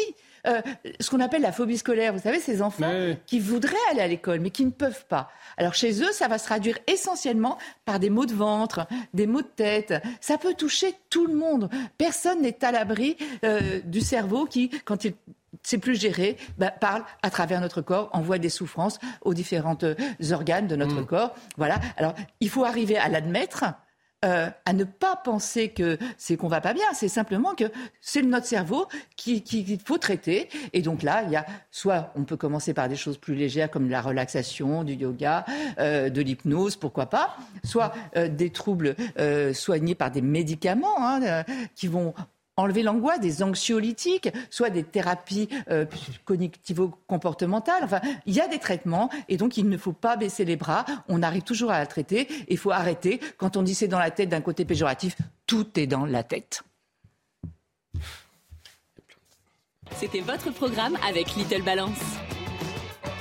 Little Balance, balance et impédance mètre, sans pile et connecté. La chronique du docteur Brigitte Millot à revoir sur notre site internet en replay www.cnews.fr. On vous retrouve demain également à 10h euh, Brigitte et le thème c'est sur le goût. Hein, demain on parlera du goût, on verra que c'est pas un sens comme les autres. Hein. On voit à peu près tous la même chose, on entend à peu près tous la même chose, mais le goût, on n'a jamais euh, le même goût que quelqu'un d'autre. Rendez-vous demain donc euh, à 10h. Merci Chana Lousteau, merci docteur Brigitte Millot, merci Florian Tardif, merci Harold Liman, merci Lomic Guillaume. L'actualité continue sur CNews. Retour de Romain Desarbes lundi matin pour la matinale. Dans un instant, Pascal Pro. Pascal Pro qui reçoit le député du Rassemblement euh, national, euh, mise en cause hein, dans une polémique euh, ces dernières heures. L'actualité continue. Bonne Merci Olivier.